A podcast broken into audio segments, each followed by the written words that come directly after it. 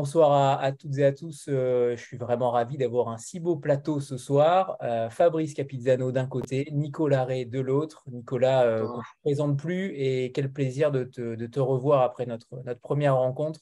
Euh, tu reviens un an après avec ce roman Crédit illimité, toujours au Diable Vauvert. Bonsoir Nicolas, je suis ravi. Bonsoir Anthony, je suis, ravi. Je suis ravi. c'est la dernière fois on s'est vu, c'était quand même au refuge à Montmartre. Hein, on avait pris un verre, mais c'était très sympa. Ouais, Exactement. était très bien entouré, mon salaud. Hein. Jolie fille. Bon, j'en dirai pas plus. Non, n'en disons pas plus. Euh, et de l'autre côté, Fabrice Capizzano, euh, qu'on reçoit pour la première fois. Euh, c'est votre deuxième roman avec, après La fille du chasse-neige.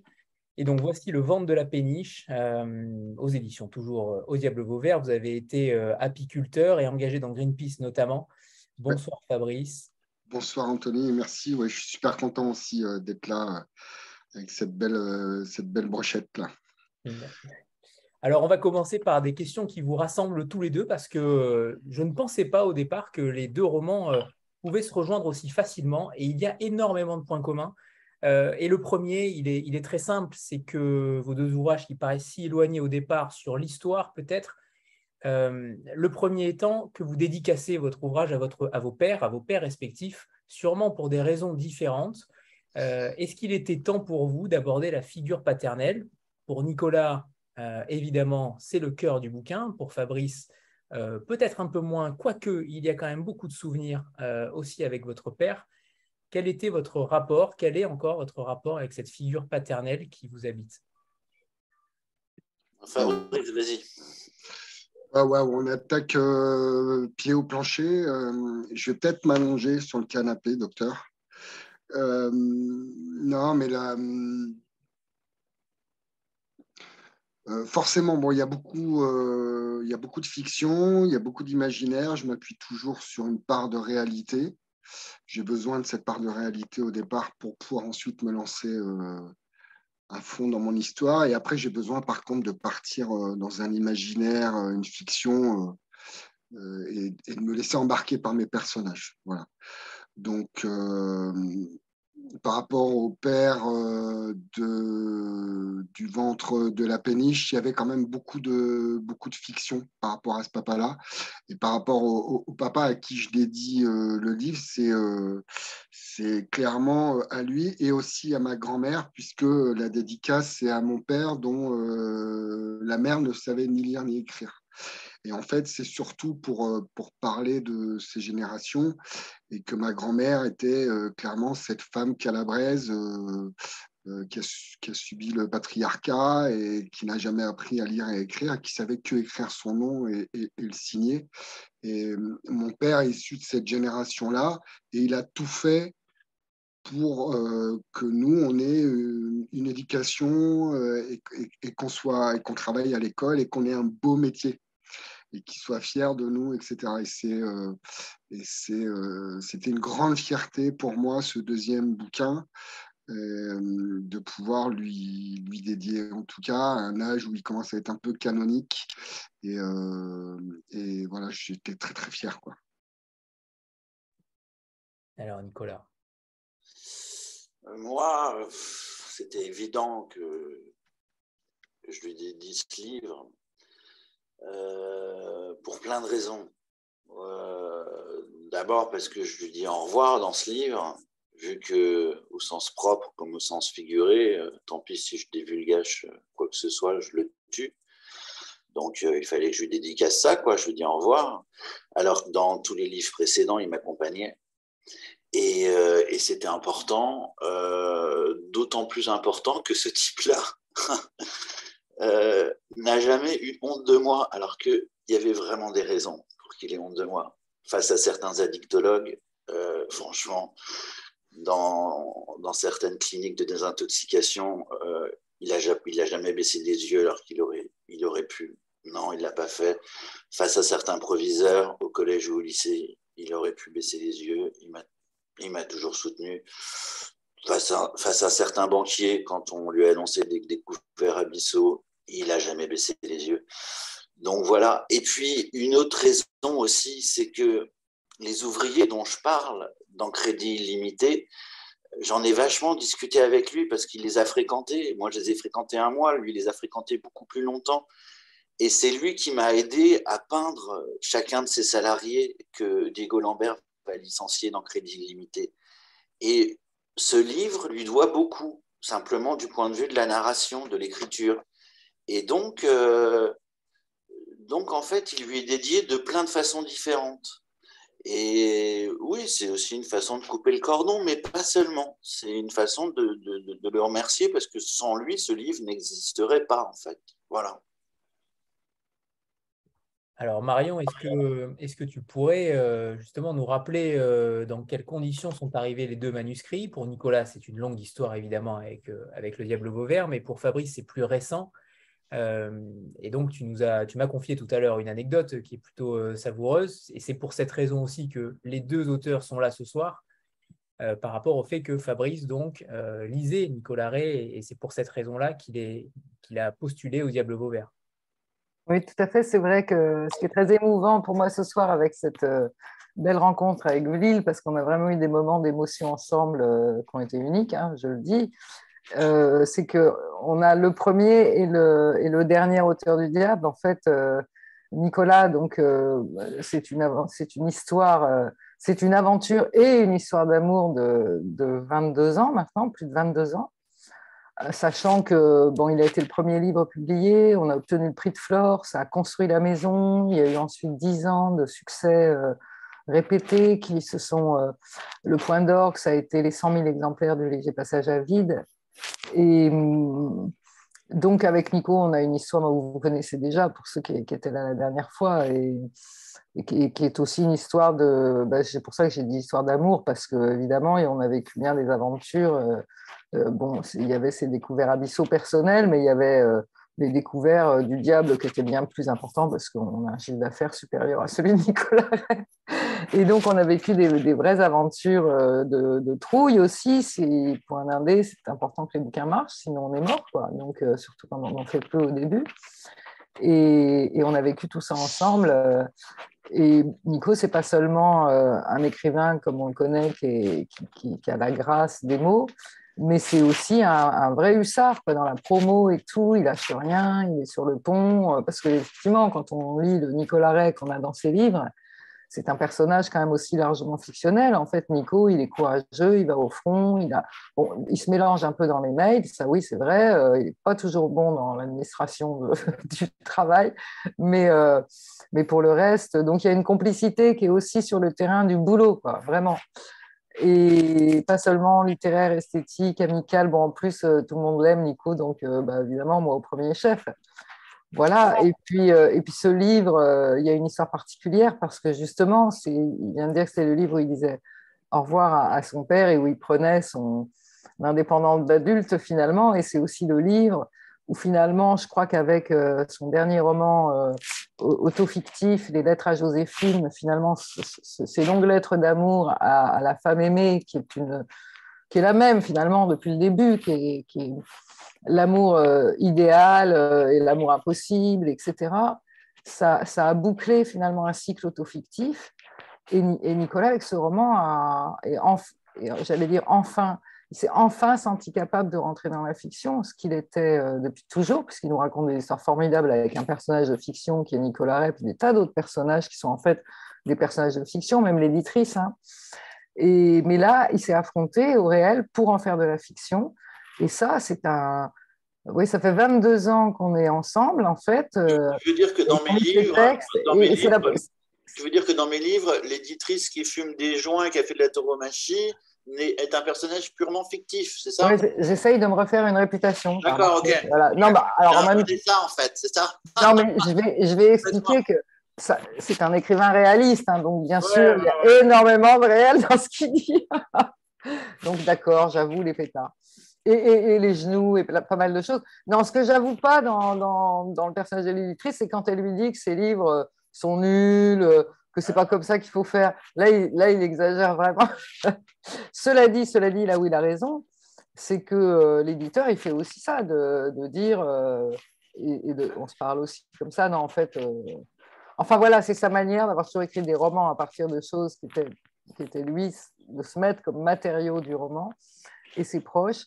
Et là, il y a un vrai basculement qui est qu'il prend bah, le monde entier, la société française, et en plus le monde du travail, et le monde de l'entreprise, et le monde des syndicats, du chômage, enfin voilà, un monde qui n'est pas le plus facile à, dépeindre, et puis qui fait ce qu'il a toujours aimé aussi, c'est-à-dire euh, construire une histoire qui est un page turner, hein, qui est un vrai roman à suspense, un espèce de polar, euh, qui est aussi un polar. Et donc, c'est une première fois. Quoi. Donc, imaginez, après toute cette histoire, ce roman, c'est un peu, c'est vraiment une première fois pour, euh, pour Nicolas, pour nous, et pour les libraires d'ailleurs qui sont en train d'adorer tous et tous les lecteurs, parce que ça, vraiment, on a des retours qui sont un plaisir. Et Nicolas, bah, il est dans une nouvelle dynamique. Euh, il a déjà écrit le suivant. Euh, il est sur le suivant encore. Donc, moi, le retrouver en pleine forme alors que j'étais comme ses lecteurs, hein, c'est-à-dire que j'ai eu peur pour lui, il le sait très bien, un nombre de fois que vous imaginez pas. Et quand je dis peur, c'est vraiment peur, quoi, parce que euh, voilà, c'est comme il a dit lui-même, il y a bien des moments où, la différence entre l'espace qui séparait la vie de la mort était épais comme une feuille de papier à cigarette. Voilà les mots de Nico. Un soir, quand on discutait à Vauvert et que donc voilà, et, donc c'est à imaginer le plaisir que c'est euh, de se dire que, euh, et ça j'en étais sûre depuis le début, parce que ça par contre j'ai une grande euh, croyance dans son, dans son talent unique. Bah, on travaille sur le long terme avec des, artistes et, ben voilà, Nico, il est au sommet de son art là, donc il va encore nous surprendre, c'est formidable. Marion, ce qui m'a touché, ce que je ne savais pas forcément, c'est que euh, Fabrice avait, lu mes livres avant d'arriver au diable, et que moi, là, euh, je suis en train de lire depuis, depuis, depuis, depuis, euh, le salon de livre de la semaine dernière, Le ventre de la péniche, et son, son écriture me bouleverse tellement. Il y a un, tel, un tel style, de telle fulgurance, il a un tel monde à lui que, en fait, il a une langue à part totalement génial que parfois je, lis des, chapitres et ça me donne envie de m'y remettre, de me ah, remettre à réécrire. Il y a une telle folie que, donc tu vois, la, boucle est bouclée, c'est-à-dire que peut-être que mes bouquins lui ont donné envie de lire et moi, il, m'influe, il, a, une telle, ouais, il a une telle énergie, je me dis putain, mais c'est tellement, c'est tellement bon de le lire, ça me donne envie de m'y remettre, quoi. Et ça, c'est génial, tu je vois, crois que on se passait le relais mutuellement c'est une super euh, consécration. Euh, euh, limite, le bouquin, il mérite d'être là uniquement par rapport à ce que vient de me dire Nico. C'est quand même un peu le, Graal absolu, quoi, en termes de compliments. C'est très chouette. Je suis très, très, très, touché, mais sincèrement très touché. Quoi. du point de vue d'éditeur, ce qui est formidable, c'est que justement, donc on a Nicolas. Nicolas, maintenant, je vous raconte une histoire de 22 ans. Donc évidemment, je pense que c'est un des écrivains vraiment influents dans, dans, sa génération et dans son époque. Vraiment. Hein. Je le sais parce que, par exemple, le dernier auteur qu'on publie, Christopher Wicks, euh, lui aussi, euh, euh, Nicolas, est son écrivain de référence. Ça a commencé à l'adolescence. Donc Nico, bah, aujourd'hui, après 20 ans d'écriture, il a commencé très jeune, mais il a déjà évidemment convaincu, quand je dis qu'il a construit la maison, ça veut dire qu'il y a eu des lecteurs, et parmi ces lecteurs, des écrivains, et donc Fabrice et Fabrice, dont je reçois le manuscrit un jour, qui m'avait été euh, conseillé par Alain Damasio, qui m'avait dit. Mais alors, il me l'avait très mal conseillé parce qu'au lieu de me dire euh, Alain Damasio, vous voyez l'admiration, j'aime beaucoup Alain Damasio, au lieu de me dire je connais un super écrivain, au lieu de me dire ça, il me dit, au lieu de me dire j'ai trouvé un manuscrit formidable, il me dit j'ai un copain euh, qui a écrit un roman, enfin voilà, je vais, je vais faudrait que tu le lises. Donc évidemment, je lui ai dit de me l'envoyer et je le reçois par la poste. Et là, je l'ouvre et je, c'était le vendredi soir. Euh, euh, c'est très bien tombé que ce soit un vendredi soir parce que la semaine était finie. Donc j'ai le temps d'ouvrir le paquet, je l'ouvre, je m'assieds et je l'ai terminé le dimanche soir. Je n'ai pas quitté le roman du week-end. Ce qui est fabuleux, excuse-moi Marion, je te coupe, mais euh, moi je me souviens, tu m'as appelé, tu étais en cours de lecture. Oui, c'est vrai. Et j'étais en train de laver ma voiture avec mes garçons. Je crois que l'instant, il va rester gravé à tout jamais. Tu m'as appelé en me disant Oui, bonjour, Marion Mazoric, euh, édition Diablo Vauvert. Je suis en train de lire votre manuscrit et je vous annonce que je vais vous éditer. Et j'ai trouvé ça surréaliste, si tu veux. Et jusqu'à ce que tu me dises que tu avais fini le bouquin, j'étais persuadé qu'à un moment, tu allais te réveiller et dire non, mais en fait, le début était super, mais le reste, euh, non, tu vois, ça me paraissait tellement dingue que tu me dises ça que voilà, ça restera quand même euh, un des plus grands souvenirs de, de ma vie, incontestablement. Ouais. Mais ce qui est vrai, c'est que tu sais, les, les, grands coups de cœur, les vrais coups de foudre avec un écrivain, un univers et tout ça, il se passe toujours euh, dans la langue. Et c'est d'abord une affaire de langue, de comment on regarde les, les personnages. C'est immédiat. Ce qui est vrai, c'est que j'étais sûre que je te, jamais je ferais euh, annoncer une nouvelle que je ne tiendrais pas comme ça à un écrivain. C'est vrai, c'est qu'après quelques années aujourd'hui, je sais que quand j'ai cet état de vibration, de toute façon, à la dixième page, Fabrice, je ne peux plus vivre sans publier ton livre. On est comme ça, les éditeurs, on, est tremblants, parce que si on se dit celui-là, mais. Hmm. Et, c'est vrai que, et, de toute façon, parce que peu importait, même si euh, la fin était tombée, euh, ben, le roman, il était parfait de toute façon, mais même si, euh, je sais pas, la fin était tombée de travers, je te l'aurais dit, tu l'aurais bossé avec le, le talent qu'il y avait là, il y avait un écrivain, moi je voulais publier l'écrivain. C'est une maison d'auteur, le diable, c'est pas une maison de livre. C'est-à-dire que si la perfection, c'est pas le but qu'on recherche à chaque fois qu'on fait un livre. Par contre, la dimension artistique, oui. Quoi. Et très souvent, les premiers livres des, des, meilleurs artistes, c'est justement, ils transgressent des choses, ils ne sont pas pareils, ils, sont, ils vont visiter les marges.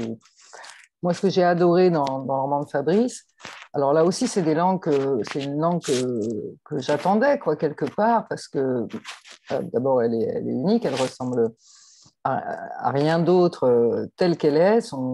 Cette façon de faire, de rendre épique, de rendre romanesque une histoire familiale euh, de gens qui sont des gens ordinaires. Euh, euh, je parle de, là de La fille du chasse-neige, hein, le premier roman, d'un père qui justement est un manuel qui construit des, des enfin qui sait tout faire, du placo, du ciment, enfin tout. Quand, il n'est pas seulement maçon, il est menuisier, il est tout. Vous voyez, le père qui sait tout faire. Et c'est cet amour qu'il y avait pour les, gens qui font les choses avec leurs mains dans ce livre, mais aussi pour l'artiste principal, c'est un personnage d'homme euh, extrêmement sensible. Euh, euh, je reconnais la sensibilité de, toi, Fabrice, dans tes personnages masculins, complètement amoureux des femmes, et alors des femmes, des personnages magnifiques, donc la, fille du chasse-neige. Et une langue, je ne sais pas, je dirais, bah justement, dans cette langue, il y avait beaucoup de vitalité, de, une, vibration très forte et puis une gymnastique de mots très poétique. Moi, j'entendais des choses à la Dian, à la dépente, euh, et c'est vrai, c'est part de la formule que, Nicolas Ray maîtrise aussi. Quoi. Et puis ce regard desquels, enfin plein de choses, ce livre il était fait pour nous. Quoi. Si, vous voulez, moi, en fait, c'est ça, quand on rencontre une voix tout d'un coup, c'est exactement pour ce genre de voix que vous avez fait une maison d'édition et que vous bossez depuis, 20 ans, vous ne pouvez plus vivre sans lui. Euh l'auteur en question. C'est réciproque. Hein. Moi, c'est plus qu'une voix ou une langue. C'est-à-dire que j'ai commencé son livre, je te dis, j'étais dans un salon du livre à Royal Chamalières, le pire endroit pour commencer un livre parce qu'il y, y, a plein de brouhaha et tout. Et d'un seul coup, euh, j'ai eu l'impression que c'était un ami génial dans un bistrot qui me racontait une histoire avec une voix tout à fait particulière. Et j'ai retrouvé cette émotion que j'avais quand j'avais 15-16 ans et que je lisais les premiers géants avec cette et en plus mais une verve limite à la Frédéric Dard quoi tu vois ah, parce qu'il a, il a ce sens de dialogue ce truc bah. énorme en lui et, et, et, ça et, ça en fait tu, tu t'endors tu as envie de mettre le bouquin sur ton oreiller comme si c'était son, son meilleur ami pour le retrouver le lendemain matin ça c'est magique quoi ça c'est magique c'est tellement rare les auteurs qui portent un monde en eux en fait c'est phénoménal ce qu'il a, ce, a, oublié de préciser, Nico, c'est que quand il a attaqué le bouquin au Salon du Livre, moi j'étais juste à côté de lui. Ah oui. Et j'avais pas. Il me voyait marrer. ouais, ouais, alors ce qui était génial, c'est que je l'entendais euh, se marrer régulièrement. Donc je disais, euh, et c'est quoi qui te fait rire euh, Mais j'étais un peu au taquet euh, quand même, je dois bien avouer, avec euh, un plaisir super délectable. Alors j'avais d'un côté Nicolas Ray qui disait, puis j'avais Christophe Siebert aussi, un petit clin d'œil à lui, super auteur du Diable Vauvert aussi. Mais voilà, ouais, c'était génial, c'était rigolo. Alors, oui.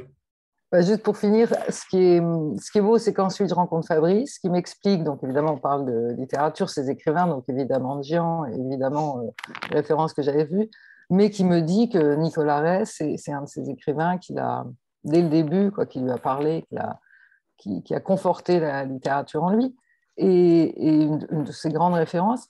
Et en fait, on se rend compte aussi, euh, maintenant que la maison a un peu plus d'âge et que la bande des auteurs euh, français est euh, c'est élargi parce que ça va pas très vite chez nous puisqu'on suit les auteurs, donc on n'est pas un, éditeur qui fait des, plein de nouveaux livres comme ça au, jugé. C'est vraiment quand on est convaincu par un écrivain. Donc en 20 ans, la bande qui s'est constituée, ce qui est formidable, c'est qu'à la fois c'est vraiment des gens très différents, leurs livres n'ont rien à voir, mais vous, le, vous verrez tout de suite, et en même temps, il y a une communauté de valeurs, de, il y a des points communs forts. Bah, par exemple, euh, Anthony t'a pointé le, père, mais euh, il y en a beaucoup. Quoi. Il y en a une principale qui est autour du réel, du réel et du fait de ne pas construire des espèces de héros euh, académiques. Ce n'est pas du tout des romans académiques, c'est des romans qui souvent contreviennent un peu aux règles académiques du roman, hein, ça c'est vrai et qui poussent la littérature dans. Pendant, pendant que Marie on parle, parce que pendant que Marie on parle, parce que ça va être un peu près de Je vais juste aller chercher le bouquin de Fabrice pour vous dire un ou deux extraits parce qu'il est au meilleur endroit de la maison, à savoir dans mes chiottes, c'est là où j'ai le plus. Et je reviens tout de suite vous, le ramener. Ça marche. Euh, alors, pendant que Nicolas va chercher ce livre-là, il, y a, aussi un point commun qui est euh, fulgurant dans vos livres, c'est la femme. Euh, la femme qui éclabousse l'histoire. Anna d'un côté pour, pour Fabrice, caractère très impulsif, la pianiste surdouée, incontrôlable. Elle est exceptionnelle, cette femme-là. Je ne sais pas comment vous l'avez travaillée, mais on va en parler. Euh, et de l'autre côté, Anne Bellé, évidemment, pour, euh, pour Nicolas, la thérapeute mariée qui renie ses désirs, ses propres désirs depuis euh, bien trop longtemps. J'aimerais savoir comment vous avez créé ces deux personnages auxquels vous déclarez vos flammes, avec, des, avec des déclarations d'amour qui sont extrêmement euh, poétique. Euh, pour Nicolas, je le savais évidemment depuis très longtemps, puisque c'est sa, sa marotte. Euh, il aime l'amour, il aime ce sentiment-là. pour Fabrice, je le découvre, mais il y a quand même un, amour pour, pour les femmes, pour le désir, qui est extrêmement travaillé à chaque fois chez vous. Ouais, alors après, je ne sais pas si c'est. Je sais pas si c'est travaillé ou entretenu. En tout cas, c'est comme ça que c'est comme ça que je suis, je pense. Après, moi, l'écriture, ce qui m'intéresse, c'est euh, de, pouvoir, euh, de pouvoir euh, vivre des émotions à 10 000% d'aller dans ces émotions. Moi, j'ai besoin, besoin de vibrer quand j'écris, j'ai besoin de sentir qu'il se passe quelque chose j'ai besoin d'avoir l'impression de toucher une liberté euh, ultime, euh, j'ai besoin de caresser d'utopie, euh, voilà, j'ai besoin de me sortir d'un réel qui est beaucoup moins rigolo et intense que ça. Et donc déjà, c'est la première chose. Et du coup, l'amour, c'est quelque chose qui me porte au, au quotidien, particulièrement depuis un petit moment. Et du coup, personnage, moi j'avais, j'avais besoin que Jason soit amoureux. Voilà, pour avancer dans un bouquin, j'ai besoin que mon personnage soit amoureux. Euh, heureux comme triste aussi, enfin en tout cas, euh, toute la palette d'émotions euh, qui va avec l'amour, parce que c'est pas que drôle, on le sait tous, hein, je pense. Et euh, voilà. Et après, euh, j'ai pas trop cherché. j'ai fait un peu comme d'hab, un peu moins peut-être que sur la fille du chasse-neige, mais le personnage m'est un peu tombé dessus. après, il faut apprendre à le connaître un peu plus ce personnage. Puis après, il faut. Moi, j'ai besoin de me laisser guider par, par mes personnages. Et du coup, le gros du boulot, c'est de c'est de me mettre dans ma scène le plus intensément possible. C'est le gros du boulot. Dès que j'ouvre les yeux, que je suis sur une période d'écriture, dès que j'ouvre les yeux, je me mets en état d'écriture, donc je m'immerge dans mon histoire et je suis le spectateur de plus euh, euh, du, bouquin. Et il suffit que le personnage soit suffisamment habité pour me laisser guider par lui. Après, euh, il est quand même très fiction, hein, ce personnage d'Anna. Euh, j'ai été complètement séduit par cette nana qui est complètement barjot, en fait. J'ai adoré sa folie, j'ai adoré son impulsivité, son intégrité, elle lâche rien. Euh, chaque note qu'elle joue, c'est une pianiste qui est géniale, chaque note qu'elle joue, elle la joue comme si c'était sa dernière. Elle n'a aucune concession sur rien, elle est totalement imprévisible. Et du coup, ça fait un personnage euh, jouissif, quoi. C'est-à-dire qu'on peut tout se permettre avec elle. Et, euh, et, surtout, il n'était pas question d'interdire quoi que ce soit au nom de la crédibilité, de la bonne pensance. voilà, tout ça, ça ne m'intéresse pas. Moi, ce qui, m'intéresse, c'est vraiment euh, d'écrire euh, vrai, sincère, et puis euh, de laisser aller la folie qu'il y a dans tous mes personnages, mais à 2000%. Il ne faut surtout pas les retenir. C'est ça aussi qui m'intéresse. Ne rien retenir, ne rien s'interdire. Et, voilà quoi.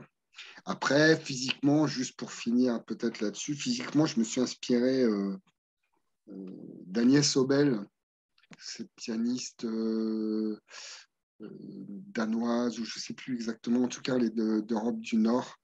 Et euh, je suis tombé sur une vidéo d'elle, je l'ai trouvée, euh, trouvé très très belle et j'ai beaucoup aimé cette, mèche qu'elle a toujours au milieu du front. Elle se cache derrière un peu ses cheveux. Donc c'est marrant, je trouve qu'elle a beaucoup de pudeur, je sens beaucoup de timidité en elle, une grande, une grande émotion. Et voilà, j'avais envie de m'appuyer sur elle pour, pour Anna. Extrêmement réussi. On parlera de sa désobéissance parce que ça fait partie du livre. C'est euh, peut-être un des sujets forts du livre, cette fameuse désobéissance euh, continue euh, de toutes parts. et c'est ce qui fait un, road trip totalement déjanté aussi. et je pense que vous avez aussi quelque chose à dire sur le monde, sur la désobéissance des citoyens qu'on devrait peut-être porter un peu plus au nu. Ouais, alors après, j'ai toujours été j'ai toujours été un mauvais garçon. J'ai toujours eu un problème avec l'autorité depuis tout petit. Et puis, et puis euh, à un moment, ça, ça allait mieux parce que je trouvais que c'était pas bien. Et puis, en fait, euh, après coup, je me suis dit que ça servait strictement à rien parce que j'étais à côté de moi. Donc, euh, on peut prendre ça comme de la désobéissance. En tout cas, une chose est sûre, c'est que je reste moi et que je vais là où j'ai besoin d'aller. Donc, j'ai j'ai un peu tendance à pas croire tout ce qu'on me dit, surtout quand euh, parfois il m'arrive d'allumer la télé. Mais pour avoir été aussi quelques années chez Greenpeace, puisqu'on avait parlé au début, la désobéissance civile est en corrélation avec ma vie. J'ai fait quelques actions de désobéissance, donc du coup, en fait, quand vous pratiquez la désobéissance civile pour une cause euh, qui est euh, extrêmement euh, idéaliste, et je, revendique aussi hein, cet idéalisme, je trouve que c'est les beaux étendards hein, qui claquent au vent. Quand on est dans une urgence, etc., et qu'on voit qu'il ne se passe rien, on décide de se prendre en main. Et quand vous pratiquez de, la désobéissance, en fait, vous vous rendez compte que vous faites des films, des montagnes euh, de culpabilité, de peur, etc. Et en fait, c'est rien du tout, la désobéissance. Il y a juste un moment, vous passez un cap, vous passez un grillage, vous mettez une échelle sur un endroit interdit, vous allez mettre une banderole là où vous n'avez pas le droit, etc. Et en fait, vous apercevez que c'est clairement pas grand-chose. Et du coup, euh, là, ça devient, là, ça devient intéressant. Donc, les frontières de la désobéissance ont tendance à reculer. Donc tout ça m'intéresse beaucoup. Et ce qui m'intéresse surtout, c'est à qui on désobéit ou on obéit en premier. Et l'important, c'est s'obéir à soi euh, et surtout pas se désobéir à soi. C'est rester fidèle à qui on est, mais quelles que soient nos personnalités. Et tant pis si on n'est pas comme tout le monde, c'est pas grave. Il faut rester fidèle à nos drapeaux, euh, à nos étendards, à nos idéaux, à nos rêves et à nos utopies. Ça, ça me semble quelque chose euh, d'absolument indispensable et rester, rester fidèle à soi. Donc voilà, ça pourrait être un sujet, on pourrait en parler pendant, pendant des heures, mais je pense qu'aujourd'hui, par rapport à ce qu'on traverse politiquement, écologiquement, euh, sanitairement, c'est une question qui vient à nous. Quel est notre rapport à l'obéissance? On l'a vu par rapport au Covid, euh, typiquement. Alors, je ne dis pas qu'il fallait ou qu'il ne fallait pas. Le masque, le vaccin, je ne veux pas rentrer dans ces débats-là mais je pense qu'on avait tous euh, un point de vue là-dessus et qu'on a assisté à une obéissance de masse qui a été un laboratoire euh, fantastique euh, pour nos gouvernants et qui ont pu tester nos capacités d'obéissance. Et c'est pareil pour, euh, pour le climat ou pour des lois qui sont clairement, je considère, totalement intolérables vis-à-vis de, de, la population. Quoi. Voilà. Donc, donc et puis je pense que c'est pas prêt de s'arrêter, en tout cas en, ce qui me concerne. Très bien. Nicolas, est-ce que, est que tu peux nous parler d'Anne Bellé avant de nous lire euh, des passages? Je crois que tu voulais nous lire des passages du livre de Fabrice, c'est ça? Ah oui, là on passe ouais, totalement dans un autre domaine. Là. Ouais, ouais, ouais. Non, je suis, très touché par ce que dit Fabrice. C'est, ça me bouleverse parce que c'est un truc. Euh, moi, j'aurais pas l'énergie pour son combat. Euh, je suis très respectueux de ce qu'il a fait, son engagement pour Greenpeace. Euh, ouais, et puis le, discours qui continue à tenir. Et euh, moi qui me suis senti plutôt euh, toujours dégagé qu'engagé comme écrivain, je trouve ça génial, quoi, qu'il y ait encore un mec de, de 50 piges qui, qui se sent investi et, tant mieux, tant mieux, quoi. tant mieux, ça fait du bien, ça fait du bien entendre, je trouve. Vraiment. Ben, merci. Après, euh, je ne fais aucun prosélytisme, euh, je ne donne aucune leçon là-dessus. Je pense qu'évidemment, on n'est pas tous faits dans le même bois et tout ça. Moi, j'avais euh, limite pas le choix, quoi. C'est-à-dire que j'aurais détesté vieillir si je ne l'avais pas fait. Voilà, bah je n'avais pas eu l'impression d'essayer de faire quelque chose. voilà. Après, bah après mettre des banderoles sur des lieux symboliques, euh, c'est aussi pour ça que j'ai arrêté. Je me rends compte que ça, ça n'arrête pas euh, le réchauffement climatique et qu'on ne va pas sortir du nucléaire avec trois babacools qui sentent le patchouli. Quoi. Non, non, mais ça n'a rien à voir. Mais au moins, tu pourras te dire que concrètement, euh, tu auras fait un truc bien dans ta vie. quoi. Alors que, bon, bah, moi, mais. Mais arrête soirées avec. non, mais tu ne te rends pas compte. ça n'a pas fait avancer beaucoup. Non, mais, mais tu as, donné des, des, envies à plein de monde. Ah oui, euh, voilà. On a chacun euh, notre combat. Enfin, moi, je considère qu'on peut aussi euh, avoir des combats et que nos armes, nos, armes c'est aussi nos, nos, claviers ou nos plumes. Quoi. Tu vois, ah. tu n'as pas rien fait. Enfin, moi, voilà, je ne suis pas là pour te flatter devant tout le monde ou quoi. Le moment qu'on a passé ensemble à la Roya, clairement, tu n'as pas rien fait de ta vie. Ouais, J'ai passé un week-end mortel. Je suis revenu au taquet, quoi. Ah, Merci, copain. Bon, Anthony, tu voulais que je te parle d'Anne Bellet alors Oui, et eh oui, parce qu'elle est quand même euh, extrêmement poignante, cette femme. Je te dire, Anne, Bellet, en fait, elle, existe, simplement, elle n'est est pas thérapeute. Quoi. Je t'en ai parlé la dernière fois, c'est juste la femme de ma vie, c'est la femme du reste de ma vie. Je suis heureux comme jamais, je vais tellement bien, Anthony, mais tellement bien. Voilà, je saoule un peu tout le monde avec ça. Hein. Je m'auto-saoule même, comme dirait Fabrice dans son bouquin, je m'auto-saoule avec ça. J'ai envie de me Exactement, je l'avais noté celle-là quand je parle ouais, elle est géniale cette, cette phrase de, de, Fabrice dans son bouquin. Bref, et, je, suis, je, suis, fou amoureux, et donc j'ai donc euh, j'ai rendu hommage à ce personnage féminin dans, dans, dans Crédit euh, illimité parce que c'était c'est un, petit peu euh, le sujet qui m'intéresse en ce moment dans l'existence, quoi. Voilà, voilà.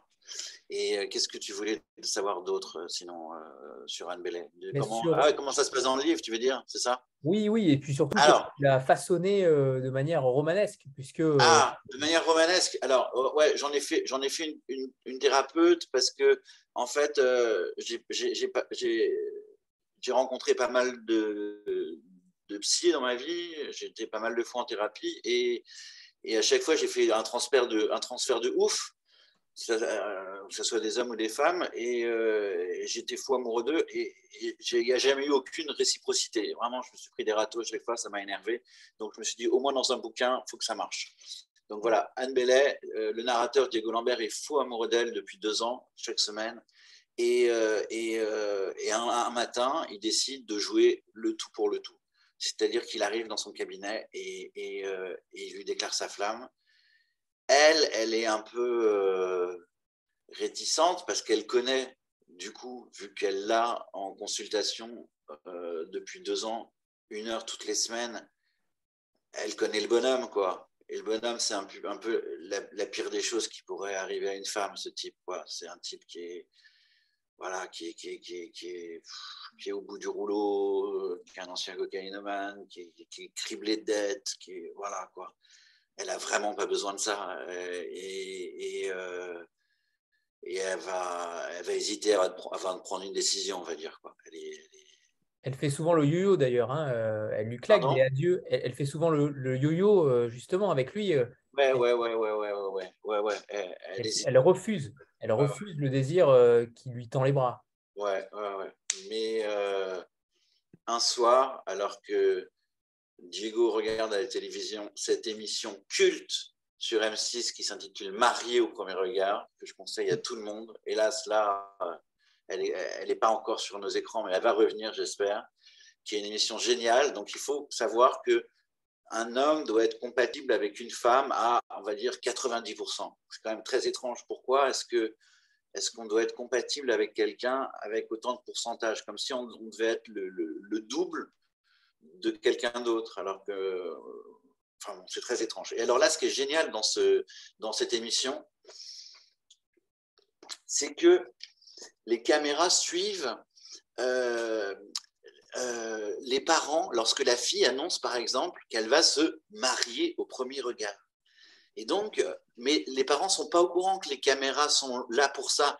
Les parents sont, euh, en fait, on, invente un pipeau pour les parents. Les parents sont, ont l'impression que les caméras sont là parce que la fille est, passionnée euh, par un sport équestre ou, par, il y a un reportage sur, euh, sur, le canoë, qu'elle est passionnée de canoë. Donc euh, les parents, ils sont là, tous sourire, ils sont contents, il y a la télé.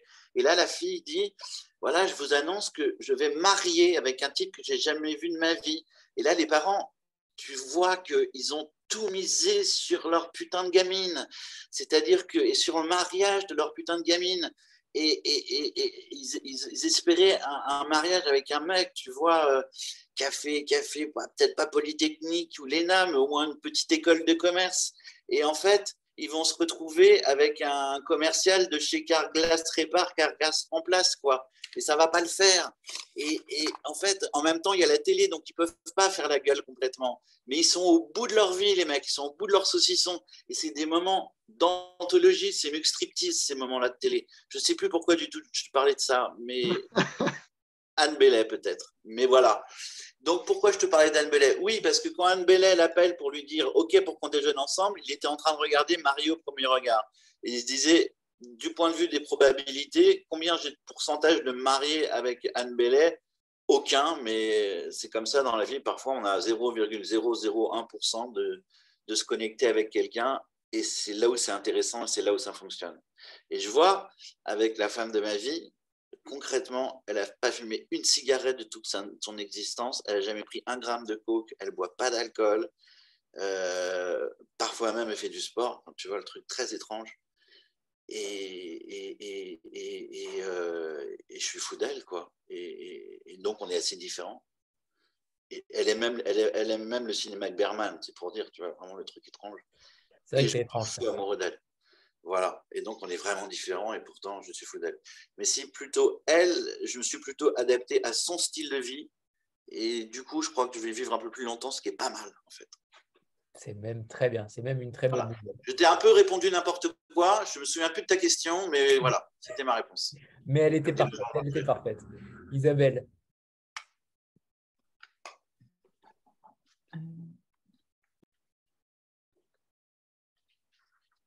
Isabelle, on non, je... Une réponse. Bon. Un mec qui a écrit de Antoine Fort à tout le monde, c'était tout à fait limpide. Pardon, ça me fait rien. je suis tellement troublée que je, je mets, j'enlève le son, je ne sais plus où j'en suis. Voilà, pardon. Bonsoir à tous, bonsoir Marion, Nicolas et Fabrice. Et, euh, alors, euh, c'est juste un commentaire. En fait, on a un grand débat euh, parmi nous. C'est doit-on annoter les livres ou doit-on ne pas les annoter? Je suis de la famille qui n'annote pas les livres. Et en fait, euh, que ce soit pour le vote Nicolas ou le vote Fabrice, j'ai envie de marquer toutes les phrases, j'ai envie de les surligner. c'est fabuleux, chacun dans son style. Et alors moi, si je peux me permettre, parce que vous vouliez lire une phrase euh, Nicolas de Fabrice, mais moi, je vais en lire une de vous, parce que celle-ci, je l'ai même apprise par cœur, tellement je la trouve belle. C'est notre premier baiser a été timide, le deuxième plus piquant, le troisième plus vaste. Et je trouve que voilà, c'est juste merveilleux. Merci beaucoup pour ça. Euh, ça me rappelle des merci, ça me rappelle des souvenirs parce que c'est exactement ce qui s'est passé. Je ne veux pas en dire davantage. Et mais je trouve que euh, tout l'amour passe dans ces trois phrases. Mm. Et euh, c'est voilà, c'est une on sent que c'est une déclaration d'amour que vous faites à une femme. Et c'est la plus belle déclaration d'amour qu'on puisse faire. C'est absolument merveilleux. Mais, mais le vôtre, Fabrice, mais je, je, me dis, mais j'ai envie de tout surligner tellement c'est incroyable. Voilà. Je, je...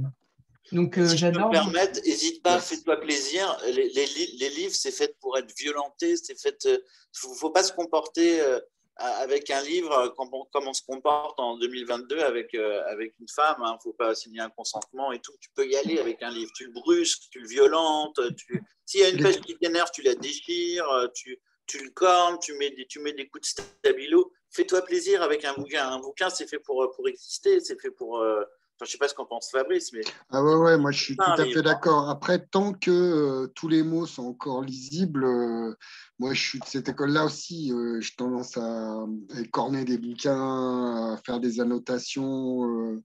je le malmène pas mal, mais c'est pas grave. Tant mais moi aussi, mais moi je les malmène, mais je les triture, mais parce que moi je suis tactile mais j'écris pas. D'ailleurs, j'ai horreur qu'on m'écrive sur les mains ou, que, ou de m'écrire sur les mains. Donc, je, ne gribouille pas les, les, corps, mais par contre, je les, ouais, je les papouille. Ouais. Donc, je les ah mais il faut les papouiller, les livres. Ça les fait rougir en plus, c'est charmant. et, euh, et, tu vois, là, parmi tant d'autres, j'ai l'une des premières fois où, parce qu'on a oublié d'évoquer le flic qui est phénoménal dans le bouquin de Fabrice. Exceptionnel, exceptionnel. Hein, Peut-être le, le, la star du roman. Le flic qui était à Greenpeace, mais qui a mal viré, qui a viré complotiste, en fait, quoi. Non, je blague. Mais tu vois, ce, flic-là. Et euh, il y a une description du narrateur, du flic, qui est trop beau. Il dit Il se retourne, son visage, son visage m'évoque un ciel qui me menace soudainement. Il y a de la tristesse, beaucoup de tristesse, de la colère, un soupçon d'impuissance, des marées basses et de la force minérale c'est beau, quoi, putain, c'est beau. Hein. c'est ah, hyper beau. Et alors, justement, par rapport à, ça, Fabrice, j'ai l'impression que vous êtes un peu les deux personnages masculins. Euh, parce que. Ouais, c'est pas faux. Ouais, ouais, c'est vrai. Je suis d'accord avec toi. Mais par contre, euh, du coup, euh, sur, sur la désobéissance dont on parlait tout à l'heure, Jason, il n'est pas du tout désobéissant. Il est. Enfin... Ouais, ouais. Alors bon, c'est Jason déjà, je l'ai volontairement bien à la France. Hein. c'est Jonas, c'est un peu Jonas aussi. Ouais, alors c'est le mauvais anagramme de Jonas. Euh, voilà, je vais pas me cacher par rapport à Jonas, l'histoire du gros poisson. Euh, voilà, mais lui c'est Jason, c'est pas Jason. Justement, j'ai volontairement aussi choisi un prénom bien à la française, bien dur à porter. Euh, et du coup, je sais plus ce qu'on disait. Il y avait les deux personnages. Oui, c'est ça, ouais, pardon. Un peu les deux. Et oui, mais en fait, euh, en fait, je crois que j'avais envie de, de, me lâcher, mais sur tous les persos. Je pense qu'il y a un peu de moi dans tous les persos, un peu. Et, chacun, parce qu'évidemment, on n'est pas qu'une seule personne. Euh, bon, il y en a pour qui c'est un peu la crise du logement. On, est, on peut être un paquet hein, dans la tête. Euh, mais du coup, j'avais envie de de parler un peu de toutes mes facettes. Donc, on doit pouvoir me retrouver. Moi, je me retrouve et dans ce peureux, parce que oui, évidemment, Jason, c'est un, c'est un putain de peureux. Euh, il a peur de tout, en fait. Il est super obéissant, mais il est super frustré et, super malheureux d'être, peureux aussi. Euh, mais il n'arrive pas à faire, euh, à faire autrement. Il est en, permanence rattrapé par ses peurs et et c'est vrai que Giver, c'est un peu l'anti-Jason, parce que lui, par contre, euh, il a peur de rien, quoi. C'est un flic euh, bon, euh, de Thionville, donc ça l'a forgé hein, quand même, Thionville, hein, c'est pas, pas Nice.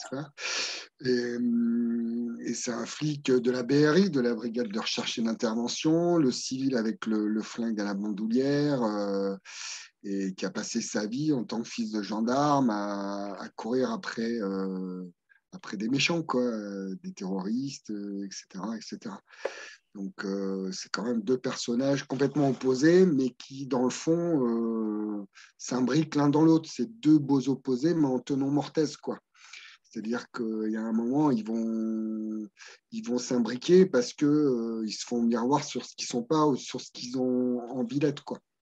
Mais est-ce que vous seriez capable, Fabrice, de boire un bol de glyphosate au petit déjeuner juste pour faire chez quelqu'un? Ah, mais pas du tout. mais je pense à ça, c'est parce qu'un jour, cette phrase m'est venue, c'est parce qu'un jour j'ai déjeuné avec un, paysan de la Beauce qui, euh, qui, avait des grandes cultures de céréales et qui, au petit déjeuner, m'a attaqué euh, sur ces histoires de glyphosate parce qu'il sentait qu'il y avait un écolo qui dormait euh, au-dedans de moi-même. Et du coup, par pure provocation, il a commencé à me parler du glyphosate, etc., etc. Ce qui m'a fait évidemment immédiatement sortir de mes gonds parce que j'ai aucune patience par rapport à ça. Et, euh, et donc, je l'ai provoqué en lui disant, mais allez-y, euh, puisque c'est si pas dangereux que ça, allez-y, mais buvez un bol de, glyphosate au petit déjeuner. Donc, euh, ça l'a fait éclater de rire. Il était il n'était pas très content que je lui dise ça. Bon, ça, ça a fini quand même par une bonne tape dans le dos et on a évité quand même de se mettre sur la gueule. Mais non, non, pas du tout. Non, non, il faut arrêter avec ces cochonneries-là. surtout qu'on le sait tous. Hein, c'est ça le problème, c'est qu'on est tous hyper conscients qu'il y a souci, mais on continue à faire comme si et en disant qu'on n'a pas d'autre solution. Donc, moi, je ne vais pas parler de ça maintenant. Ouais, non, non, il ne faut pas vous énerver. Jennifer et Franck. On va l'énerver. Non, non, j'ai pas envie. Euh, bonsoir. Euh, voilà, moi j'avais remarqué euh, que dans vos deux romans, il y avait des personnages qu'on a, enfin, qui, qui, qui, sont en second plan, mais qui sont quand même hyper importants. Donc, chez vous, Fabrice, bah, y a un personnage qui est important, c'est celui de l'urne de Gladys, parce que bah, il voyage euh, partout euh, avec eux. Et chez vous, euh, bah, Nicolas, ce serait plutôt l'entreprise, parce que c'est quand même un personnage entier dans le livre. Là, on... Donc, ma question est la suivante. est... Est-ce que c'est une classification qui a été volontaire ou, est-ce que c'est un petit peu un hasard et ça s'est fait comme ça au fil, euh, au fil de l'écriture euh, J'ai pas tout très très bien saisi en fait. Euh, on pas mal. Un peu haché en fait. Ouais. J'habite, j'ai la connexion pas terrible. Euh, oui, je disais en fait, euh, parce que euh, chez, donc chez Fabrice, l'urne est un personnage à part entière, l'urne qui se trimballe, ah qui fait le vécu, elle est pas humaine en fait, hein, tout. Et chez vous, Nicolas, c'est plutôt l'entreprise. On sent qui est derrière, qui vit, voilà. Donc, qu'est-ce qui, qu'est-ce qui vous a donné Est-ce que c'est volontaire cette personnification ou est-ce que c'est hasard et, qu'elle s'est fait toute Voilà. Vas-y, Nico, si tu veux. D'accord, oui. Bon, ben, écoutez, moi, l'entreprise, c'était la, ça, fait, ça fait à peu près 20 ans que Marion me, me, dit euh, cette phrase quand est-ce que tu feras enfin un jour un roman social? Elle n'est plus là, Marion, mais bon. Euh, et euh, là, ça m'intéressait de faire un roman qui se passe dans une entreprise. donc, oui, forcément, l'entreprise était présente, mais j'avais envie de la rendre. comment dire sexy, ludique, drôle, et puis, euh, et puis un, peu, un, peu, un, peu, un, peu, un, peu, charnel. Quoi. Euh, euh, et, et, en même temps, il y a l'entreprise, il y a la multinationale, et puis il y a cette usine à Saint-Omer avec ces gens, ces salariés, ces 15 salariés qu'on va qu'on doit licencier. Et là, c'est une toute autre histoire. Et, et on, suit ça dans le roman tout simplement parce que je l'ai vécu. J'ai j'ai travaillé à l'âge de 20 ans, euh, j'ai eu quand même une période un peu comme, euh, comme Fabrice où j'avais des convictions très à gauche. Et donc, euh, quand j'étais en, école de commerce, tous mes, je devais faire un stage en entreprise et tous, mes amis étaient chez LVMH dans des boîtes de pub. Et moi, je voulais faire un stage à la chaîne en entreprise pour, pour, voir comment vivait le, monde ouvrier et partager avec eux ce, voilà, ça, quoi. Et, euh, et, c'était euh, aussi une façon, ce livre, de rendre hommage, vous voyez, à cette entreprise-là, parce que l'usine allait effectivement fermer en fin d'année. Et, et, ça rejoint aussi le bouquin de Fabrice, mais de façon inverse, c'est que c'était une, une, usine, paradoxalement, de, tu vois, Fabrice, d'engrais, de phytosanitaires, de désherbants. Il faisait de, du gramoxone, de l'ETH, je me souviens, enfin des produits comme ça, c'était Syngenta. Et euh, tu dois connaître ces, ces, marques-là. Et ce qui était terrible, mais terrible, c'est que c'est comme les gens qui bossent chez Philippe Maurice, qui sont des, des gens qui, qui, qui, fabriquent de la mort, mais ces gens-là, ils avaient leur, euh, leur, leur combinaison Syngenta. Ça faisait 20 ans qu'ils bossaient là. Ils étaient fiers de leur boîte. Et s'ils étaient, si le licenciement arrivait en fin d'année, bien sûr que c'était la fin du monde pour eux, parce qu'ils avaient deux crédits sur le dos, parce qu'ils avaient l'éducation des gosses, parce qu'ils avaient une femme malade, parce que tout ça, c'était fini, c'était la fin du monde pour eux. Mais ce qui, les, ce qui leur foutait vraiment les larmes aux yeux, c'était de plus d'avoir d'identité, de plus être des Saint-Genta, comme ils disaient. C'est dingue, mais c'était vrai. Et l'autre truc qui m'a bouleversé, c'est que je m'étais loué une petite piole euh, à Bernay, c'était à Bernay. Et j'étais venu avec euh, quelques bouquins euh, et, je me suis dit, je vais lire, je termine à 5 heures, je bouquine jusqu'à 7 heures, puis après j'écris un peu. Mais rien du tout, nada. Quand tu rentres de l'usine à 5 heures du soir, tu as, tellement été, ton cerveau a tellement été pressé, malaxé, tu es, tellement mais crevé, ça demande tellement de concentration en plus ce machin. Parce que je me suis dit, moi je vais penser à ma page pendant la journée quand je travaille à la chaîne. Et puis le soir, j'écrirai. Mais tu penses à rien, tu es obligé de te concentrer pour remplir ces putains de bidons. Et le soir, tu es juste bon à regarder la roue de la fortune sur, sur TF1 ou en 2022, les Marseillais contre le reste du monde ou je ne sais quelle connerie. Tu peux rien faire d'autre. Ce, ce, ce, ce, travail te, te, te, bousille le, le, le, le, peu de temps de cerveau qui te reste de disponible. Et c'est révoltant. Et en plus, on veut les faire bosser, encore plus tard. On veut, on veut les faire arriver à la retraite encore plus tard. Mais Dieu sait que je suis, je suis, je suis dégagé, engagé comme artiste, mais ça, ça, me révolte.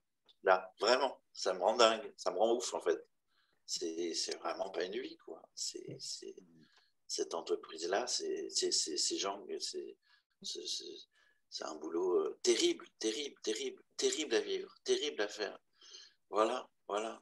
Et euh, euh, et il y a des gens à Saint-Germain-des-Prés qui disent oui, ces gens-là vont pas voir le dernier film d'auteur français, mais mes couilles quoi. Qu'est-ce que tu veux qui, qu'est-ce que tu veux qui, comment tu veux faire, putain? Comment tu veux faire? Oui, tu regardes Top Gun, bien sûr. Moi, le premier, j'irai voir Top Gun. Pareil, le deuxième est pas mal en plus. Non, mais c'est aussi, on a oublié de préciser quand même euh, l'histoire de, de, ce, de ces licenciements, puisque le père de Diego Lambert euh, oui, propose. Oui, tu as raison. propose. En fait, au, début, au début euh, le narrateur, donc Diego Lambert, est endetté. il faut qu'il trouve 50 000 euros et le seul qui est capable de lui fournir ça, c'est son père qui dirige une multinationale et qui lui dit Ok, je te file 50 000 balles, mais tu dois licencier 15 salariés dans une usine à Saint-Omer. Et il y va, au début, il est assez cynique, revenu de tout, il se dit je vais le faire sans problème, et puis il va rencontrer ses salariés euh, les uns après les autres, et puis derrière chaque salarié, bah, il y a une personne faite de, de chair et de sang, euh, avec un passé, une histoire, une mélancolie au fond des yeux, et finalement, il ne va pas trouver le courage de le faire, ou plutôt, il va trouver le courage et l'énergie de ne pas le faire, et là, bah, l'histoire va vraiment... Euh, devenir différente, quoi. Et je m'auto-soule en disant ça parce que ça fait à peu près la centième fois que je le dis. Et je me mets une claque. Voilà. Mais ça rejoint quand même le, le, le, roman de Fabrice sur ces personnages-là, sur ces, euh, ces gens, on peut les appeler ces gens-là qui sont un peu oubliés, euh, dévastés. Euh, là, pour le coup, chez Fabrice, c'est un réfugié sud-américain qui se, qui se prend pour un chaman, qui tente des rituels hallucinatoires. Euh, un voleur de voiture qui fume des joints, un kleptomane, euh, ce gendarme totalement ravagé qui est euh, terriblement haut en couleur et, qu'on aime. je l'adore, ce gendarme. C'est ma passion. Il est, il est hallucinant, ce gendarme. je soupçonne que, que, que, à l'instar de ce gendarme, Fabrice a l'impression qu'on mette des, des, des micro-puces dans sa, dans sa pizza. Je, je, soupçonne un peu ce côté-là un côté un peu complotiste chez David, euh, chez Fabrice quand même. Je sais pas. Je... Pas, écoute, euh, ah. ça, me, flatte beaucoup, mais pas, du tout. Non, je ne crois pas être complotiste en fait. Et, mais c'est vrai que ce personne. À vous, le vaccin, c'est à coup des labos pharmaceutiques, à vous quand même.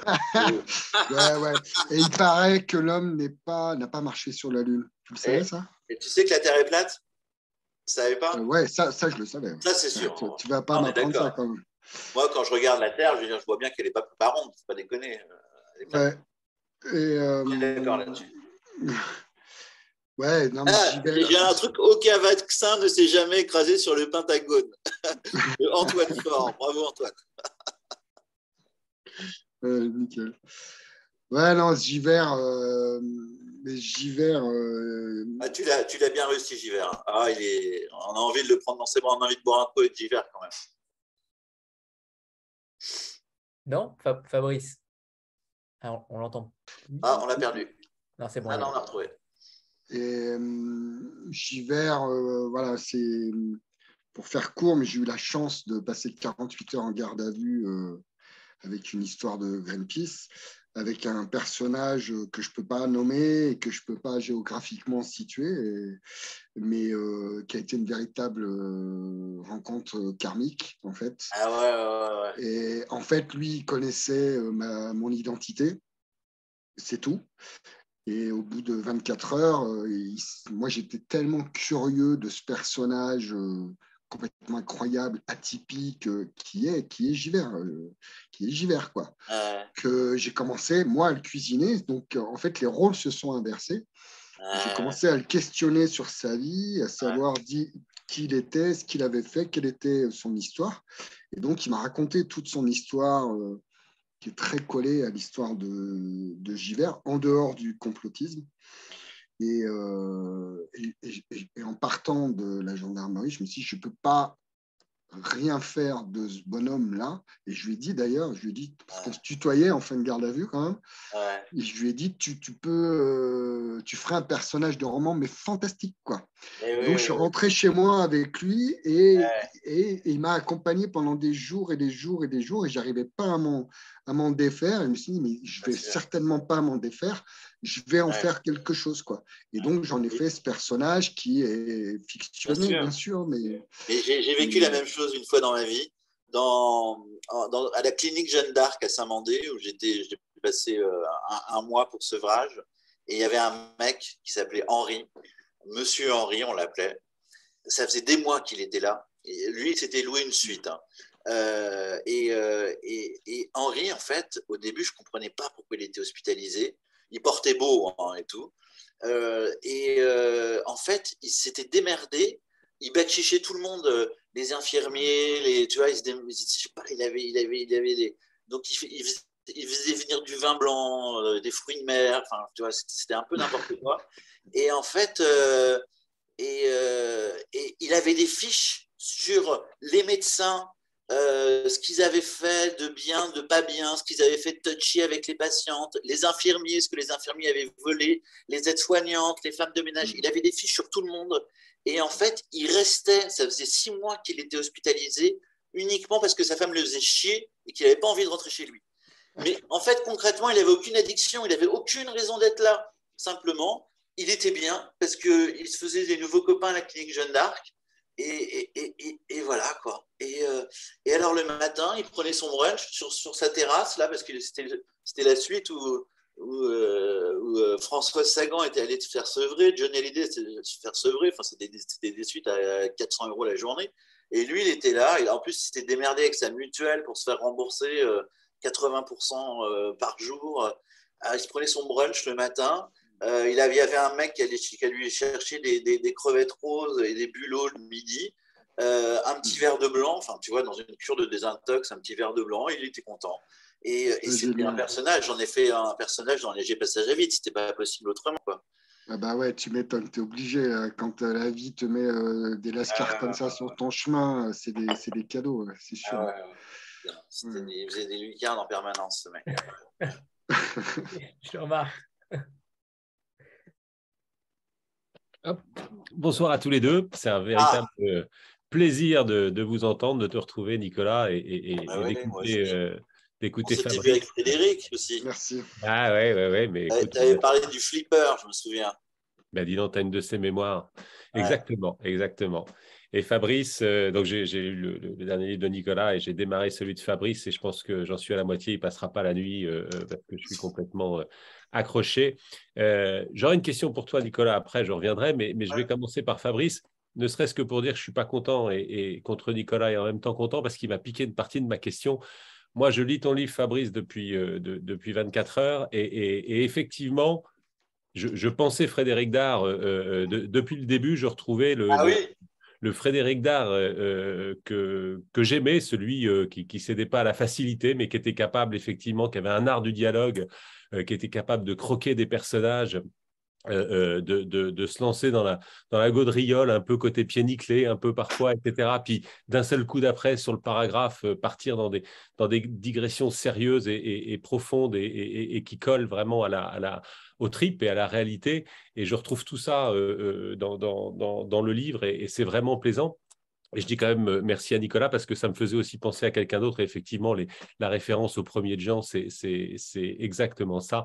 Euh, c'est vraiment un, grand plaisir euh, de dire ça. Et donc, ma, question, c'est est-ce que, je, reviens à Frédéric Dard, est-ce que c'est quelque chose que, tu as lu, que, tu connais, qui t'a inspiré ou pas du tout Il n'y a pas eu effectivement d'auteur ni de Jean ni dans, dans, dans tes inspirations pour ce livre?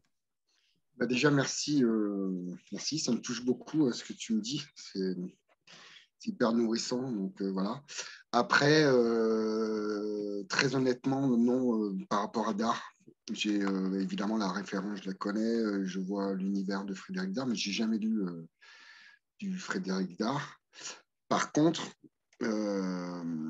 Philippe Jean, c'est l'auteur qui m'a complètement révélé à la lecture et à l'écriture. Alors que moi, j'étais euh, j'étais non seulement quelqu'un de pas très obéissant, mais j'étais un mauvais élève à l'école. Euh, J'en foutais pas une, et puis je m'ennuyais profondément, et euh, je lisais pas les bouquins qu'on nous, disait de lire. Euh, là, je n'étais pas scolaire. Et l'histoire, elle est toute simple. Hein. Je suis Par contre, j'étais un féru de cinéma. Il y a 16 ans, 86, je suis allé voir 37 de matin au cinéma. Et j'ai pris clairement la claque de ma vie, mais la claque de ma vie. Et donc, j'ai décidé de lire euh, ce bouquin. Et là, j'ai pris la deuxième claque de ma vie et je me suis mis à, dévorer tout ce que Jean avait, euh, avait écrit jusque-là. Et là, je me suis dit, mais moi, c'est ça que je veux faire. Quoi. Ce, ce mec-là m'a tellement. Euh, ça me faisait tellement écho, ça me faisait tellement vibrer comme tu dis, euh, ça me faisait rire et en même temps, ça me bouleversait. Euh, je pense à 37.2, euh, il n'y a pas eu que ça. Hein, il, a fait des, plein de bouquins monstrueux. Mais cette histoire d'amour là entre Betty et Zorg, complètement passionnelle, sans concession, où ils vont uniquement là où leurs émotions, surtout elles, les, les guident, ça m'a tellement fait du bien. C'est comme si quelqu'un validait une pensée enfouie, cachée au-dedans de moi, qu'on avait enfermée dans des, dans des à double tour pour pas que j'y accède. Je pense, je parle pas que de mon éducation et de mes parents, je parle de toute une société, euh, pas que l'éducation nationale qui n'a pas beaucoup changé depuis. Euh, et soudainement, Jean, il faisait sauter tous les verrous et il m'a envoyé des bouquets de fleurs à, bout portant comme ça, et il validait cette pensée enfouie que je, culpabilisais presque de, de, de, l'avoir. Et, voilà, donc aujourd'hui, clairement, je lui dois euh, tout mon amour des mots, tout mon amour de la lecture, et ma passion et ma révélation par rapport à, l'écriture. Donc euh, c'est clairement, euh, clairement revendiqué. Ouais en tout cas le Jean euh, jusqu'à euh, l'époque de peut-être de la trilogie des Saint Bob ou avec euh, avec typiquement qui est pour moi son, bouquin le plus merveilleux vos deux romans, ils sont quand même extrêmement cinématographiques. Moi, j'ai pensé aux frères Cohen pour vous, Fabrice. J'ai l'impression qu'il y avait cet univers-là totalement déjanté, qui, partait un petit, un petit, peu dans tous les sens, mais en gardant une ligne de conduite aussi. Et le cinéma, c'est quelque chose qui vous, qui vous passionne, qui a un attrait particulier? Ouais, en tout cas, le cinéma, c'est ce, que, c'est ce qui m'a porté dans la création. tout jeune, j'ai bouffé du film au kilomètre. j'allais voir deux à trois films au cinéma quand, j'étais, quand j'étais gamin. C'est ce qui m'a c'est ce qui a nourri ma culture et mes envies aussi de, de, de, créer. Moi, je viens de là, hein, clairement. Et puis, je suis un fan évidemment des frères Cohen parce que c'est exactement ce que, tu, ce que vous venez de dire, Anthony. C'est ce côté complètement décalé, mais avec un vrai fil. Euh, enfin, c'est millimétré leur scénar euh, aux frères Cohen. Ils vont, ils vont, c'est extrêmement bien pensé, réfléchi, et en même temps, c'est total foutraque. Avec un, j'aime beaucoup l'humour à l'anglaise aussi. Euh, je pense à Good Morning England, euh, typiquement, qui est un film culte, ou d'autres films comme Little Miss Sunshine, ou ce genre de cinéma un peu hors norme, qui sort des codes habituels où à la 14e minute, il faut absolument que l'arc narratif du personnage principal commence à être révélé, tout ça. Oui, moi je suis vraiment d'une culture de, l'image, ouais. Et Nicolas, tu veux réagir par rapport à ça? Oui, oui, oui, parce que euh, j'aimerais juste dire quelques mots euh, à quel point ce que dit Fabrice euh, sur Jean, je le comprends tout à fait, ça me touche, mais à quel point, à quel point en fait, ça se ressent dans son écriture. Quand il parle de Betty, par exemple, j'ai l'impression de parfois de retrouver ma Betty à travers Anna et ce qu'il écrit sur, euh, sur Anna. Euh, par exemple, un moment, il écrit sur Anna la chose suivante. Elle a piétiné sur place, le cul moulé dans sa mini-jupe noire charbon. J'ai zoomé vers ses bas filets brillants qui pétaient comme des étoiles filantes le long de ses cuisses sans fin. Tu vois, c'est, on, retrouve la grâce de Jean à ses débuts et, cet amour qu'il pouvait avoir pour, euh, pour, pour Betty. Et et ou alors un autre truc, euh, Anna n'a jamais été maternelle, elle n'a pas été construite pour perpétuer, juste vivre maintenant les émotions qui la traversaient aussi rapidement que des paysages d'autoroute. C'est beau quand même, tu vois, c'est la classe. Et donc, euh, quand, il, quand il évoque Jean, il évoque, un, il évoque pas Jean par hasard, et deux, euh, le salaud, c'est quand même, euh, c'est quand même son, son, héritier, à mon avis, hein, vraiment. Hein. Mais attends, toi aussi, hein, pas mieux, hein, Nico. Vraiment, c'est pas pareil. Euh, Il y a plein de moments. Un monde et, et, et Jean, il peut mourir tranquille maintenant, vraiment. Le plus tard possible. Comme dit Thierry Roland quand on a gagné la Coupe du Monde, le plus tard possible, mais tranquille. Alors, je vais faire une parenthèse à propos de Philippe Jean parce qu'il euh, était venu une année à Valence, il était euh, président du Festival des scénaristes. Et du coup, il fallait des accréditations pour rentrer euh, et le voir et tout. J'ai réussi, par une entourloupe pas possible, à avoir une accréditation et à rentrer. Et, en fait, j'avais besoin.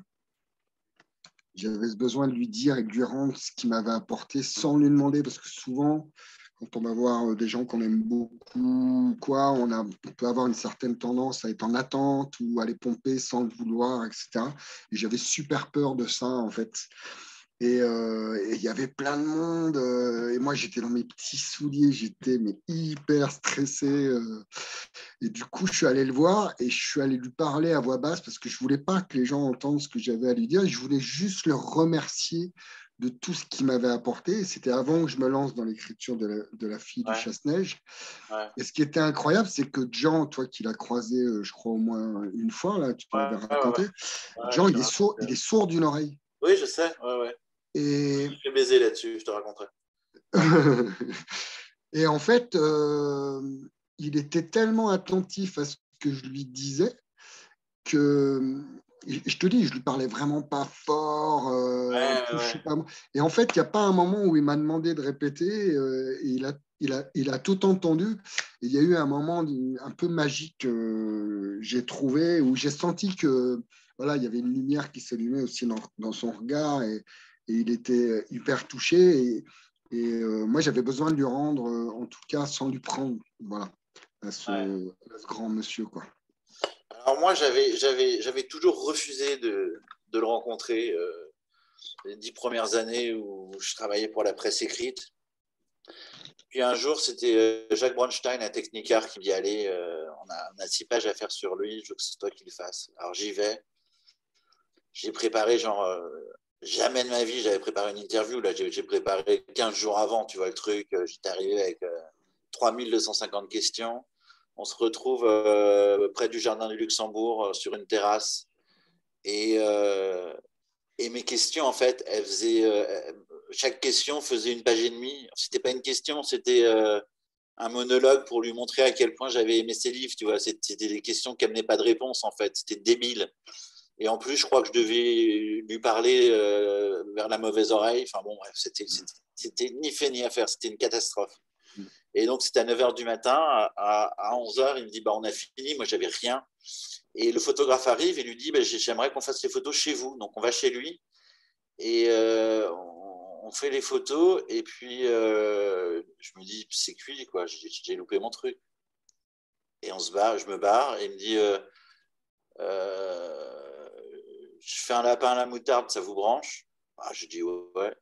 Et là, on va dans la cuisine. Et là, en fait, Jean, il aime ce qui est concret. Et là, il m'a montré comment il faisait le lapin à la moutarde. Tu vois, il a découpé le truc, il m'a expliqué et tout. Et là, d'un seul coup, le dialogue a pu se faire. Hmm. Et on a discuté, mais on a discuté d'autres choses. Ce qu'il voulait, c'était qu'on parle d'autres choses. En fait, il voulait pas qu'on parle. Il avait vu que j'étais fan et que voilà, mais ça, il s'en foutait. On a parlé de trucs précis. Euh, on a parlé des Landes. Euh, on a parlé de, de, de, trucs qui n'avaient rien à voir, de Stéphane Echer, de voilà, de, et, euh, euh, et, je me souviens d'un truc qui m'avait marqué, c'est que euh, on a discuté pendant l'après-midi et vers 16h30, sa fille est rentrée des cours. Elle devait avoir 16 ans. Elle était mignonne. Et quand elle est rentrée, il a vu que je la matais, enfin que je la regardais. Et là, il m'a, il m'a maté, genre, mais si tu continues à jeter un regard sur elle, je t'arrache les amygdales avec les doigts. Quoi. Mm. Tu vois, c'était un regard de tueur qui me faisait. Et donc, j'avais ma chute pour mon papier, j'étais content, je me suis barré. Mais, euh, mais voilà, c'était. Mais tu sais. Euh... Toujours risqué de, de, faire un papier sur quelqu'un qui, qui, a tellement compté dans ta vie. Ouais, ouais, j'imagine tout à fait. Et puis c'est vrai que tu t'imagines, euh, tu te fais, moi je me suis fait 10 000 plans sur la comète et tout, et en fait euh, c'est certainement pas là où il, avait envie qu'on se retrouve. Je pense, euh, je, fais, je, pense à, j'ai eu la chance de, de, de, manger avec Daniel Pénac, ah ouais, qui, qui ah, avait fait qui, avait, qui, avait, fait euh, une petite citation pour la fille du chasse-neige. Donc, euh, comme il a une maison dans Vercors, ouais, c'est un gars, c'est un gars, c'est incroyable. Et du coup, je l'avais invité, euh, je l'avais invité à manger l'été dernier à la maison. Et il est venu avec sa femme, qui est une personne extraordinaire, la mine, et, Daniel est aussi extraordinaire. Et je crois qu'on a à, peine évoqué des histoires de littérature. Bah ouais, il y avait mon copain Loïc, euh, qui, chez, qui je vivais, etc., qui était là, qui n'est pas, pas un grand littéraire, donc euh, je ne voulais pas le faire chier avec ça non plus. Et en fait, on a parlé de choses, comme tu dis, hyper concrètes. Quoi. On a parlé d'agriculture, on a parlé de terroir, euh, on a parlé des gens, mais on a parlé de tout sauf de littérature. Quoi. Et je crois que ouais, il avait ce besoin, il n'avait pas envie que je le fasse chier avec une histoire de bouquin. Quoi. c'est exactement ça. Mais pour revenir à ce, que, à ce que disait notre ami, tu sais, par rapport au livre, est-ce qu'on doit, est qu'on doit prendre soin d'eux ou au contraire euh, le, les dégommer un peu. Moi, je sais que comme toi, j'ai commencé adolescent avec les géants. Tu parlais de Landehor, Maudit Manège et Chine et tout ça. Et Jean avait eu, euh, euh, grâce à Jean, j'ai eu cette chance parce que Jean avait le génie de citer les auteurs américains qu'il aimait. Je sais pas si tu te souviens. Carver, Bukowski, Fante, Brotigan. Et je mettais des coups de stabilo et j'allais euh, à la librairie de Vernon dans l'heure commander ces bouquins-là en poche, bah la poussière et tout ça. Et c'est comme ça que je suis venu à la littérature, moi. Grâce à Jean, à tous les livres de Jean, mais grâce aux auteurs américains que citait Jean dans ses livres. Exactement, mais c'est le Tellement, mais tellement. Mais pareil, tout ce que tu viens de citer, les Fante, euh, Brotigan, euh, ouais, Carver, ouais. voilà, tout ça, tous ces Lascars que j'ai lus aussi dans la foulée, après avoir éclusé euh, tous les gens, ben, j'ai rebondi sur tous ces auteurs. et puis voilà, après, c'était parti. Ce qui me touche, c'est comme, comme toi, j'étais super mauvais élève en classe, quoi. Et j'étais, par exemple, j'étais nul en français, ça m'intéressait pas. Mais ça, c'était mon école buissonnière, c'était mon, mon éducation littéraire à moi, en fait. Cette alchimie entre vous deux donne envie d'avoir un, roman à quatre mains. ça va. Ouais. Écoute, vu qu'il fait des bouquins de 600 pages, je lui laisserai faire 30 euh, pages et moi je ferai une page. Non, non, mais déjà, je vais essayer le prochain euh, que je viens de commencer. Je vais essayer de faire euh, moins épais. J'ai envie, d'un truc moins épais, ouais. Mais ouais, ouais, écrire à quatre mains avec Nico, mais grave, quoi. Carrément carrément quand il veut. Euh, j'aimerais bien. Bah, ouais. bah, moi aussi. Hein. J'en ai déjà, ai déjà évoqué. J'en ai parlé à ma chérie d'ailleurs. Tu pourrais lui demander à l'occasion. Ah bah ouais, écoute, écoute bon coup, hein, ça me montre bien l'idée. Ah, ce, serait, génial que ça se réalise. Ouais, Marion va bah, Je serais ravi, Anthony. Je serais ravi. Marion, il faut allumer le micro. J'ai juste levé la main parce qu'effectivement, euh, à propos de Jean, pour mon il n'y a vraiment aucun hasard dans la vie. Quoi. Moi, il faut savoir que Gian, j'étais dans mon premier boulot d'éditrice à Marseille quand 37.2 euh, est sorti au cinéma. Ça a changé ma vie, ce film. C'était enfin le genre de... Bon, peu importe, mais enfin, je disais, euh, je m'intéressais pas du tout au roman contemporain et à tout ça parce que ça me gonflait au plus haut point ce qui sortait. Bon, on était dans les années... Euh, c'était en 80 neuf ou je sais plus, euh, c'était il y a longtemps, quoi, la sortie de 37.2. Et, et donc j'ai immédiatement acheté le livre, découvert l'écrivain. Euh, donc c'était vraiment une claque, c'était ça la littérature qu'on attendait, je crois, que moi j'attendais, c'est-à-dire une littérature réaliste qui parle comme le réel, en fait, et qui fasse pas euh, une littérature de salon qui parle comme dans les salons. Mais toi, après Jean et Carver, tu, bah, tu m'as sauvé la mise avec Nouvelle Génération. J'ai découvert bah, l'homme de surtout que... Michel Houellebecq, extension de la lutte. Non, mais attends, attends. Là, ce qui est intéressant, Nico, c'est Jean. C'est-à-dire que moi, bon, je me prends Jean dans la figure comme tout le monde, euh, jeune. Et puis, l'année d'après, en fait, ou dans les six mois, je réponds à une petite annonce. Donc, je travaille dans une maison d'édition à Marseille.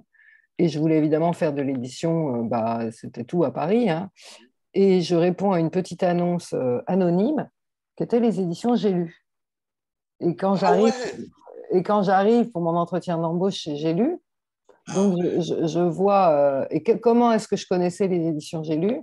Bah, Tout simplement parce qu'ils avaient sorti 37.2.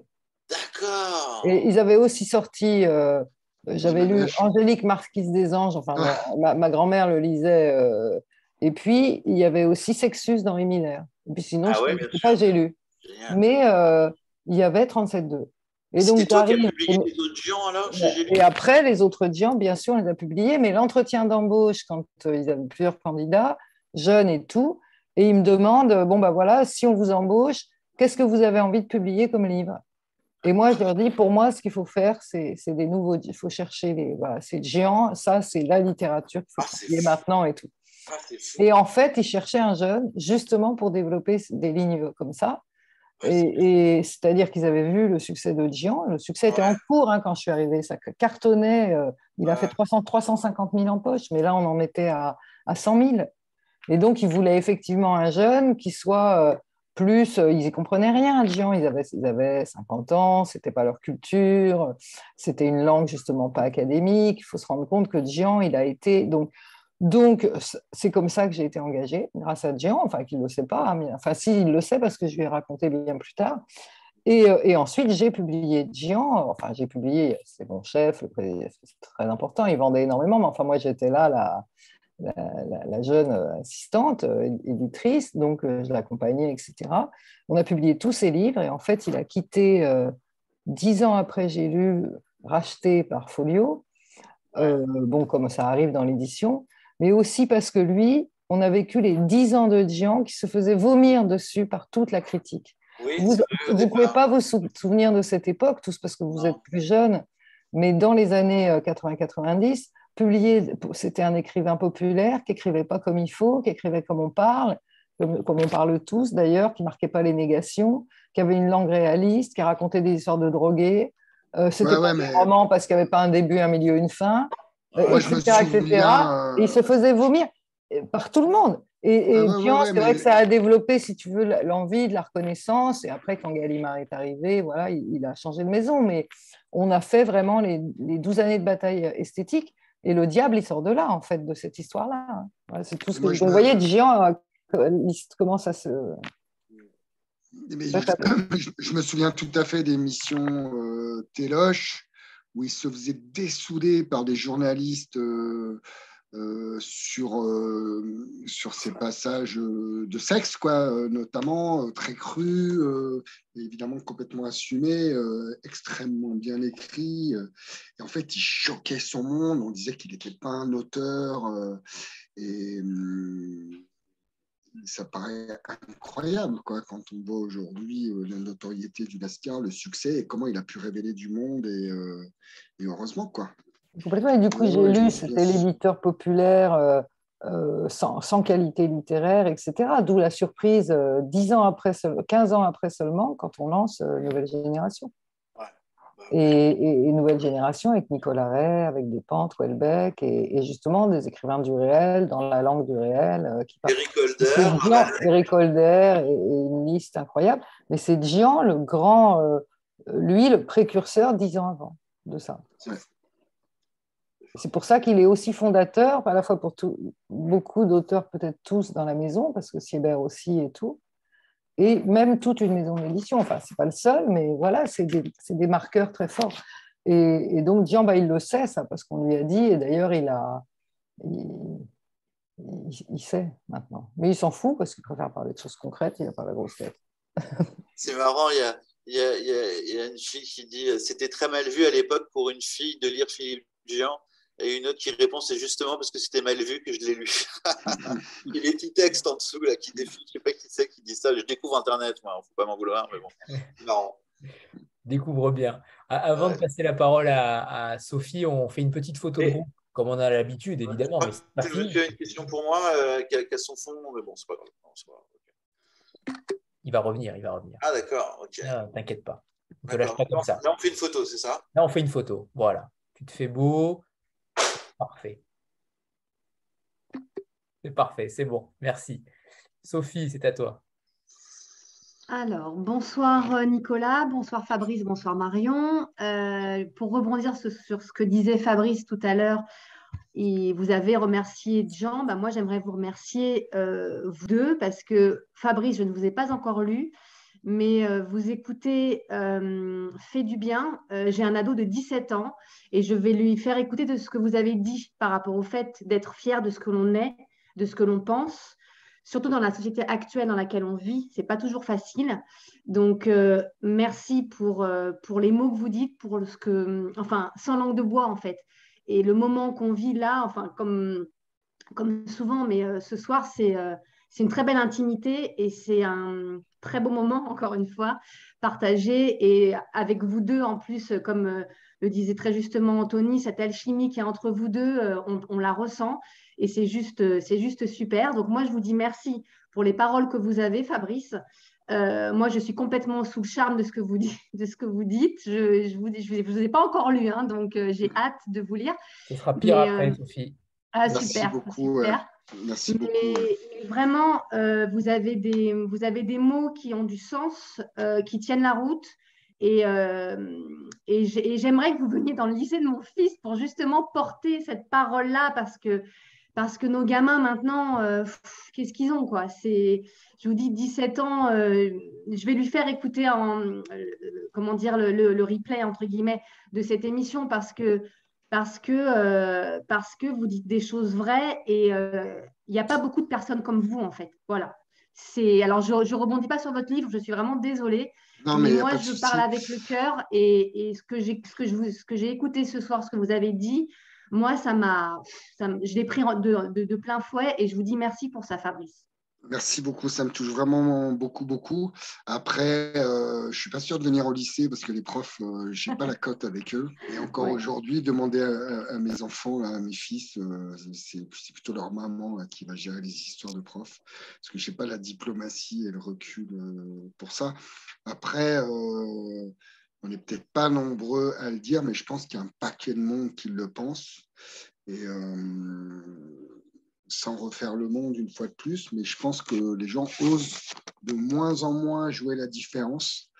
Et, euh, qu'est-ce que, nos plus belles qualités, si ce n'est qui on est profondément et nos, plus belles euh, différences? Moi, je dis, assez souvent euh, la même chose, mais je suis extrêmement attaché aux gens qui sont différents et attaché aux gens qui me semblent avoir des failles et mm. euh, comme je suis convaincu aussi que tout est une histoire d'équilibre, je suis convaincu que nos plus belles failles sont nos plus grandes forces, mais profondément. En tout cas, moi, mes plus grandes failles, euh, Dieu sait que j'en ai, j'en suis extrêmement conscient, je les mets au service euh, de l'écriture.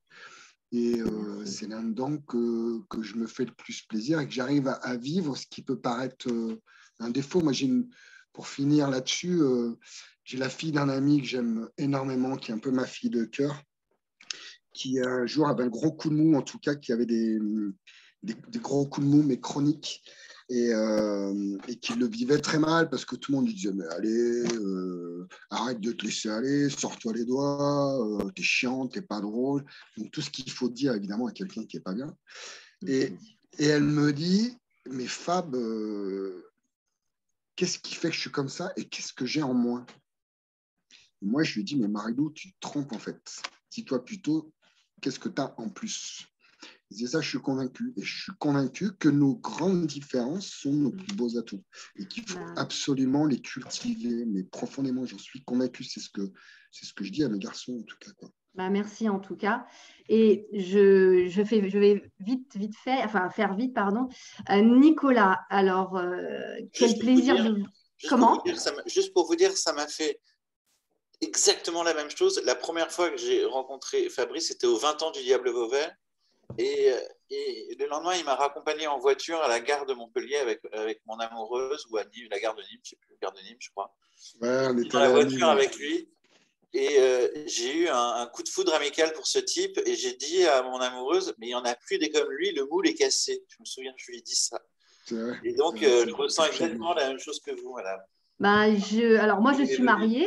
Vous, vous Fabrice, vous avez votre chérie, mais sincèrement, j'ai un vrai coup de cœur pour vous ce soir. Voilà. Vous êtes marié, marié, marié ou...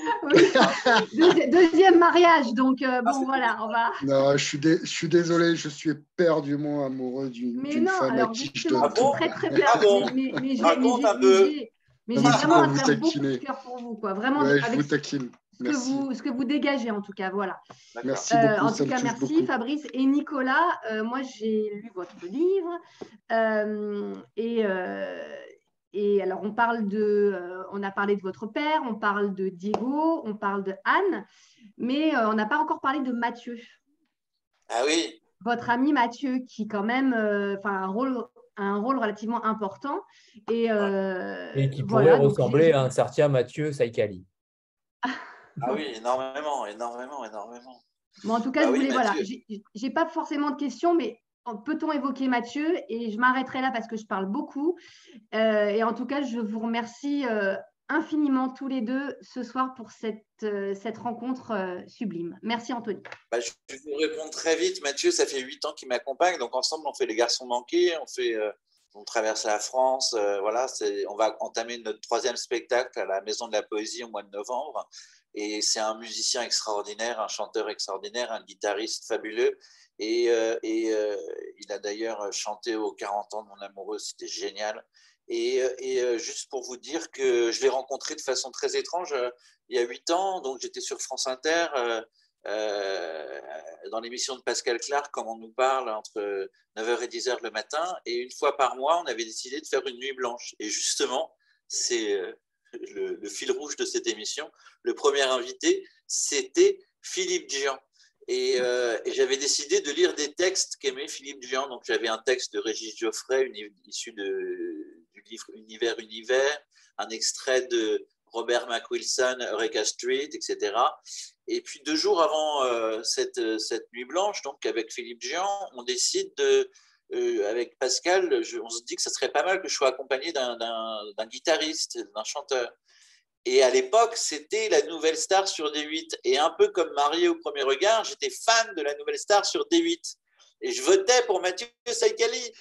Et ce petit con venait de gagner la nouvelle star sur D8. Donc j'appelle son manager, je dis euh, est-ce que ça le branche? Mais je vous préviens, c'est France Inter, c'est le service public, euh, on lui paiera même pas son taxi. Il faut qu'il passe la nuit euh, à Radio France.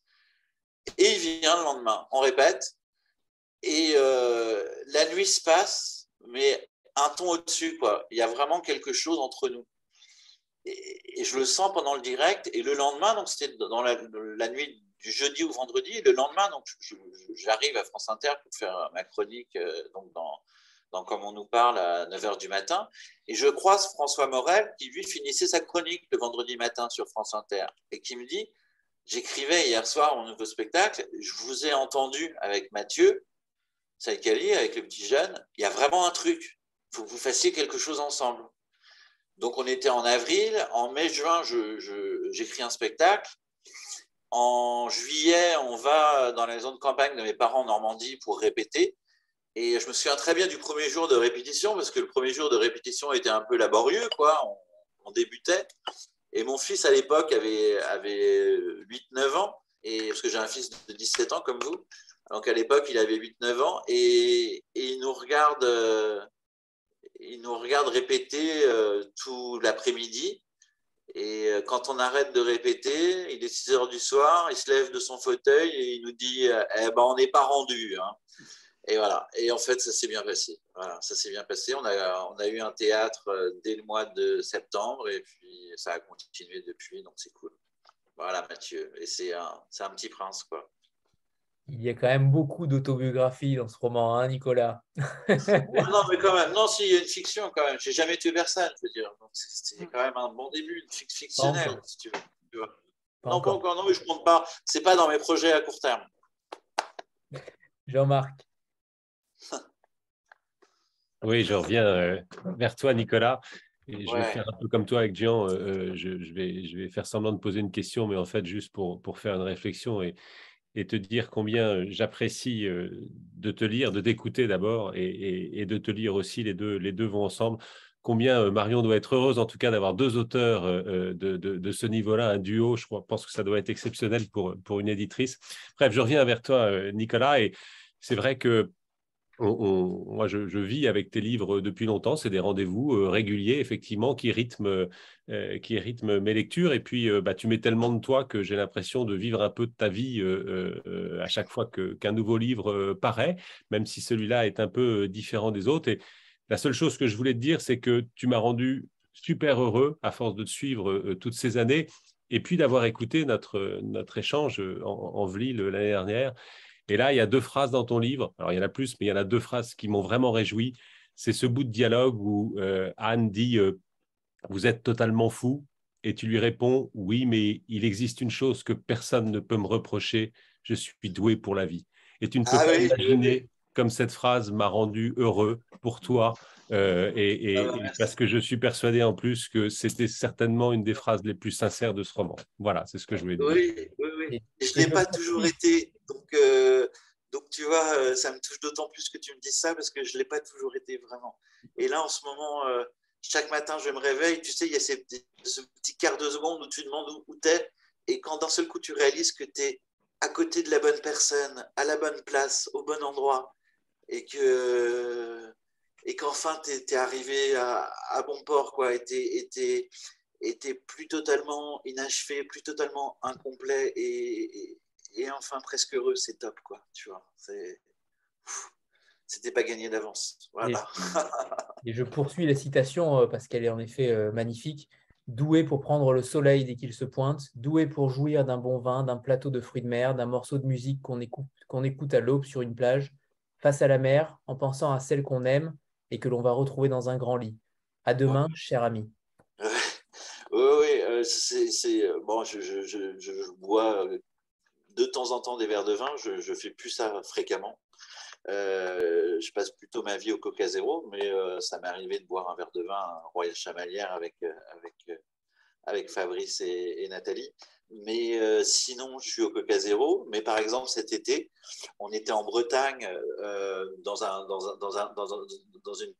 petit, un petit cabanon qui donnait sur la mer.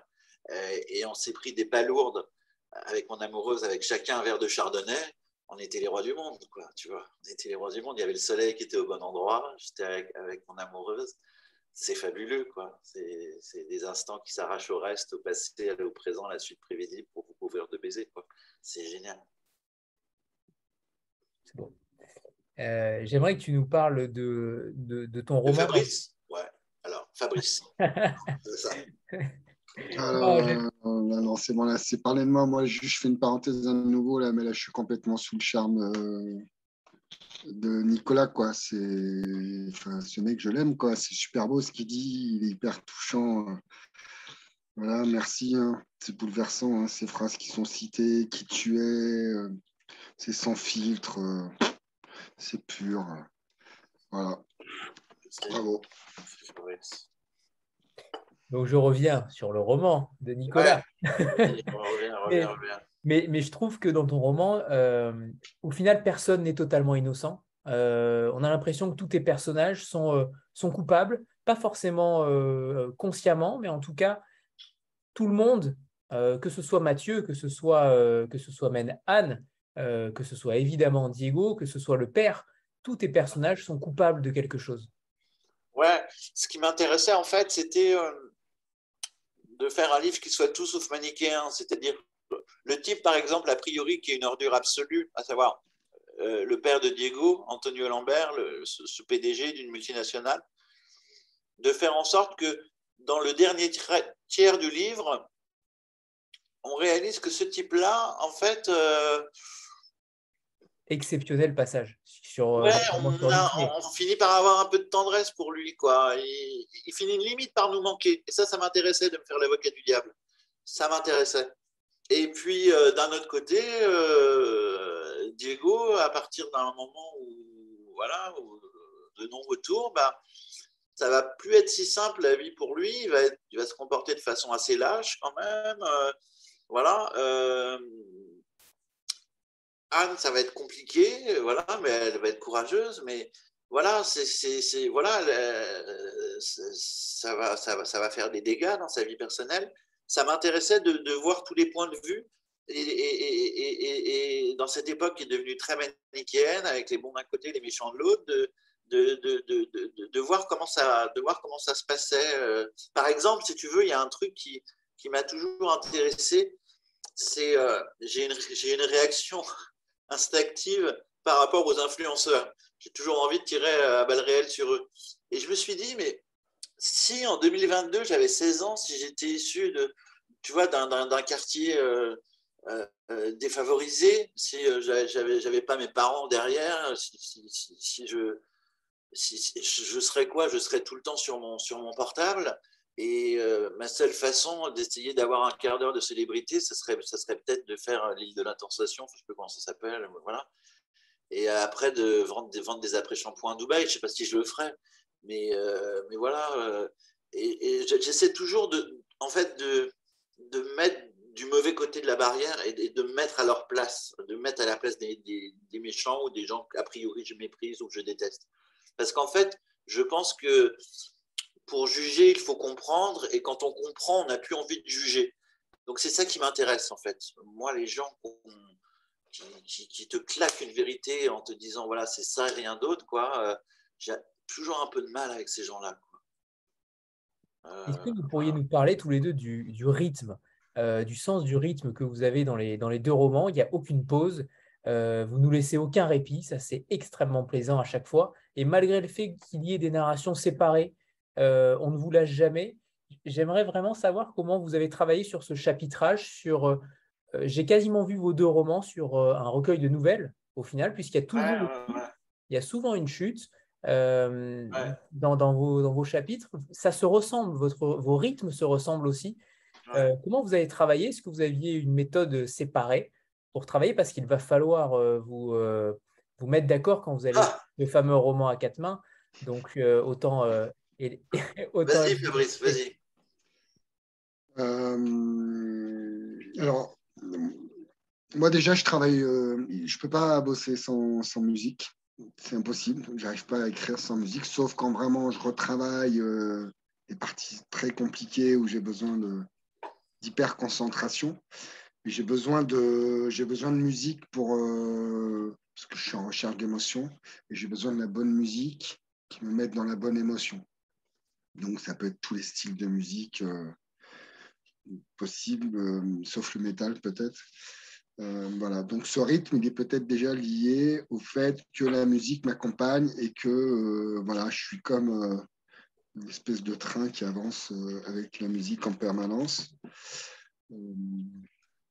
après, la, structure, pour moi, c'est un vrai pari. parce que j'avais écrit La fille du chasse-neige un peu en mode, euh, pour rien vous cacher, un peu comme un branleur. Euh, c'est-à-dire j'y suis allé sans filet, sans poser la moindre question euh, sur les arcs narratifs, sur la structure, sur les objectifs de mes personnages, sur là où j'allais aller. J'ai rien bossé de tout ça, j'y suis allé, mais comme un imposteur. Et du coup, je voulais je voulais me bousculer un petit peu et euh, j'avais besoin de savoir si j'étais capable d'écrire un bouquin un peu plus structuré, un peu plus préparé à l'avance, avec des thèmes que j'avais envie de développer, etc. Euh, etc. Donc après, j'ai quand même fait un, squelette assez grossier. Euh, et une fois de plus, il y a plein de choses qui me sont tombées dessus. C'est mes, personnages qui, euh, qui, m'ont amené dans des situations, qui m'ont aussi emmené dans des rythmes. Euh, et euh, c'est ce groupe de pieds qui a fait une, bonne partie du, du, boulot. Quoi.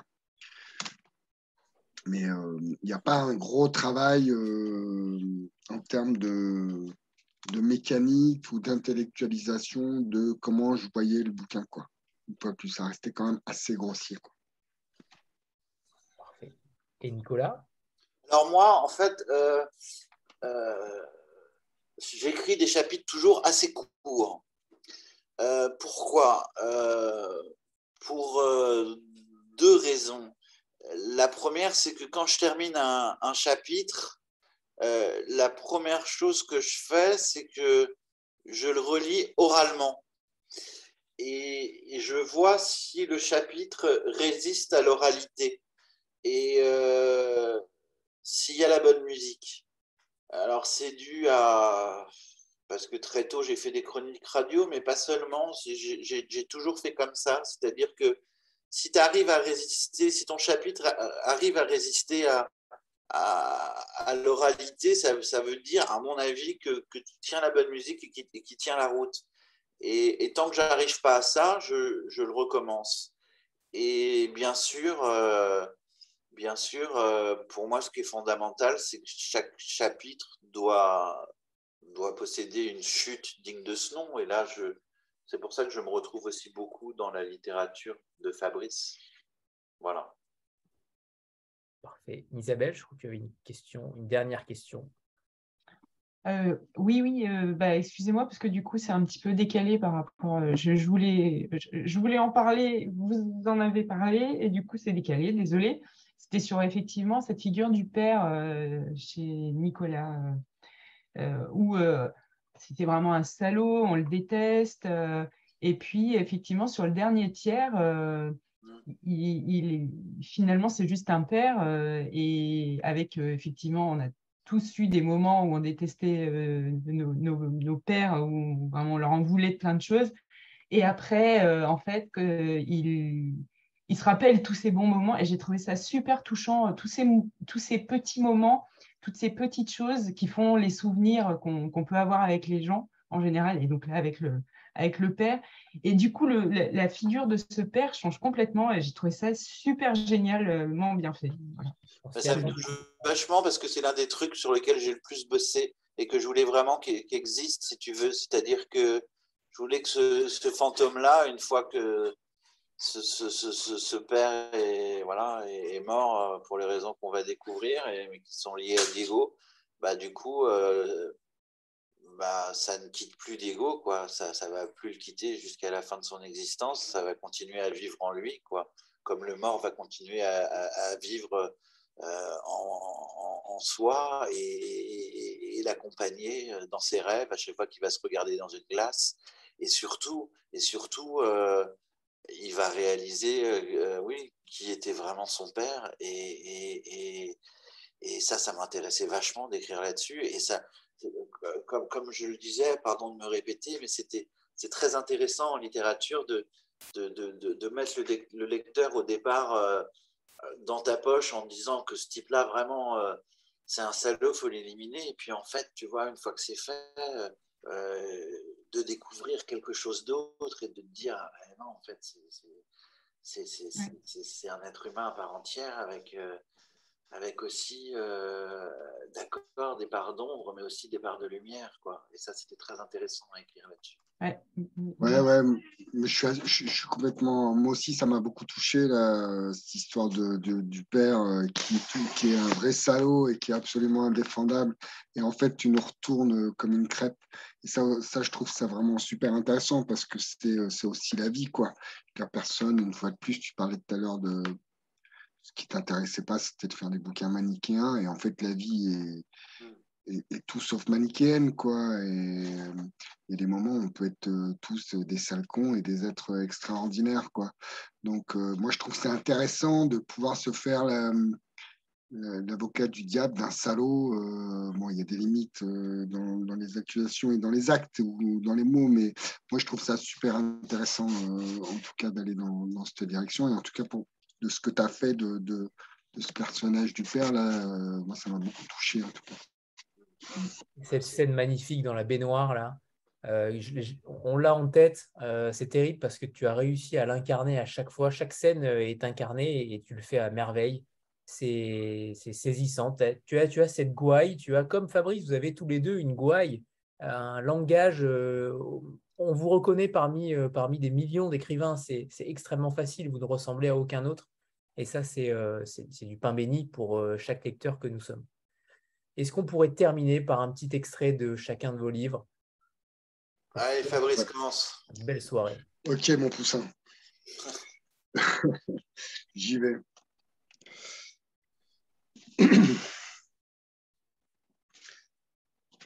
On allait avoir 50 balais. Quand on en avait 40, cette garce ne cessait de me répéter que rien n'était grave. Puis soudain, elle se mettait à péter les plombs parce que je ne l'avais pas regardée depuis une poignée de secondes. Elle était capable de me dire tout et son contraire dans la même phrase sans se trahir pour autant. Elle croyait à tout ce qu'elle pensait du moment que c'était elle dans son fort intérieur. Quand elle a levé les yeux vers moi, j'ai tout de suite lu la montagne de gravité qui s'invitait. J'ai rentré les épaules et j'ai plissé les yeux, comme quand le soleil te met un uppercut et tu n'as rien d'autre que ton cœur pour esquiver. Gladys est morte hier, Jason. Voilà, on y était. Gladys. Putain, Gladys. Ma Gladys. Gladys est morte. La distorsion. J'ai froncé les sourcils pour masquer la douleur, mais ça a été un vrai coup de poignard. La vague de souvenirs que m'a renvoyé son prénom a dévasté mon salon comme un tsunami. Et moi, je suis resté assis sans rien dire, la mâchoire paralysée, et j'attendais que l'eau monte jusqu'au menton pour réagir, avec seulement une fourchette à la main pour écoper. Gladys la distraction. Elle s'est levée, elle est allée pleurer en silence derrière la baie vitrée. Elle a observé l'océan décidément bien trop calme pour un début avril, pudique. J'ai ouvert la baie vitrée en grand pour faire entrer le soleil du matin et le chant des oiseaux. J'ai suivi un cormoran loin et trois manots qui se volaient après. J'ai été surpris de voir un jet de chêne en rasemotte battant lentement des ailes, brisé de fatigue par sa migration précoce. Si ça continue, on va en avoir en décembre, je pensais. Qu'est-ce que ce con fait si loin de son habitat? Réchauffement climatique de merde. La dystrophie. Merci, Fabrice. Merci. Très beau passage. Merci. Ah, j'ai pas mis en stock. Hein. remue en stock. C'est un, passage où euh, Anne, donc Diego lui a déclaré sa flamme euh, en pleine séance de thérapie et euh, Anne commence à se poser des questions. voilà, elle ne sait pas trop quoi faire. Anne Bélès se balade avec Céline au musée du Louvre. Céline est une amie psychiatre plus âgée qu'elle, une amie de longue date une femme à qui elle se confie lorsqu'elle traverse des passes délicates de son existence professionnelle ou privée. Cette fois-ci, Anne évoque le dossier Diego Lambert, un dossier, un dossier plus complexe qu'il n'y paraît. Céline tente de la rassurer en lui disant que le plus dur est fait, qu'il n'est plus son patient et que par conséquent, elle n'a plus à le revoir. C'est bien le problème, murmure Anne. Tout va bien avec ton mari demande Céline tout va bien, comme après 15 ans de vie commune, lorsqu'on a choisi un homme par raison et non pas sur un coup de foudre. Céline lui rappelle le bonheur d'une vie familiale et d'un équilibre avec deux enfants. Elle souligne aussi le fait que ce Lambert lui apparaît comme un véritable cas social et un nid à emmerdement. Je sais, rétorque Anne en haussant la voix. Je sais très bien tout ça. Il me fait chier ce Lambert, vraiment chier.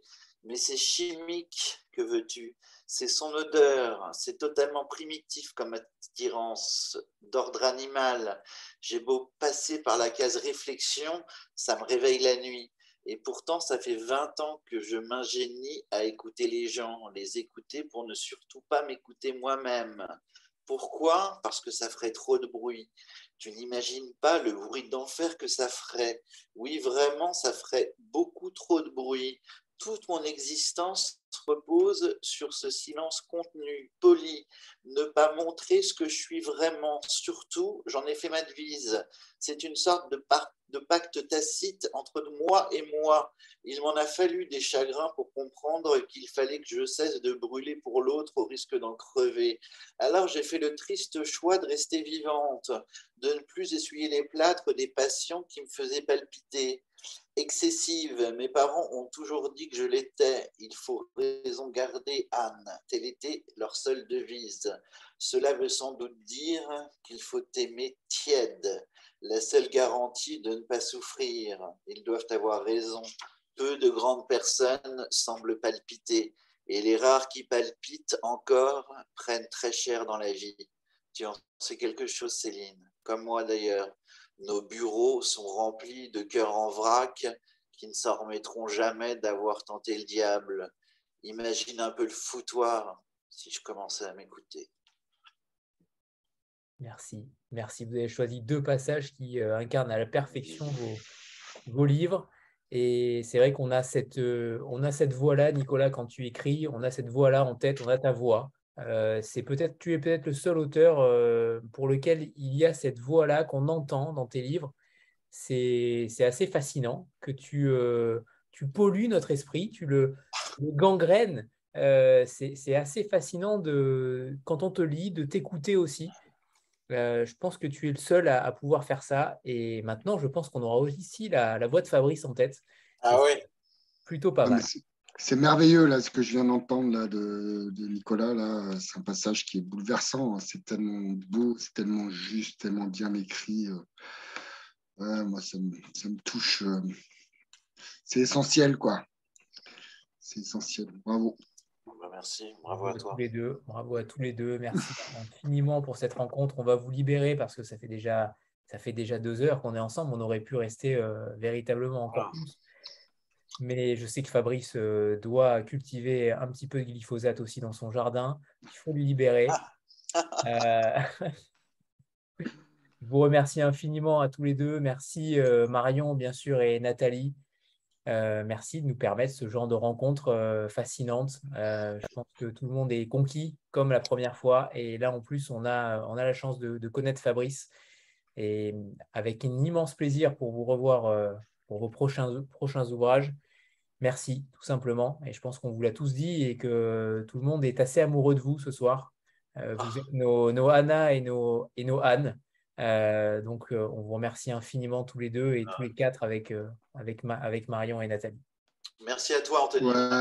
merci à vous. Merci, Anthony, beaucoup. Et toute la bande du diable. Merci. à tous, hein, vraiment, de nous donner cette chance-là d'être avec vous. C'est toujours Ah un vrai un grand moment, plein d'émotions et franchement, euh, voilà, merci à vous tous et, ben, écoutez, moi j'essaie de revenir. Euh, ce sera, ce sera pendant la foire de Francfort, la rencontre avec euh, avec Christopher Bwix, mais oui, je vais essayer de le jeudi 20 octobre. Donc dans une dizaine de jours, on reçoit Christopher. Je me disais que je pourrais pas, mais c'est trop de plaisir pour nous. c'est vraiment une récompense de on sait pourquoi on travaille quand on est avec vous. Voilà. Ouais. Merci Marion. Merci Marion. Merci à tous. Ah non, merci à vous. Attends, c'est une vraie fierté de, vous publier. Je pense que tout le monde s'en rend compte ici. On s'en rend compte. On aimerait être à ta place, Marion.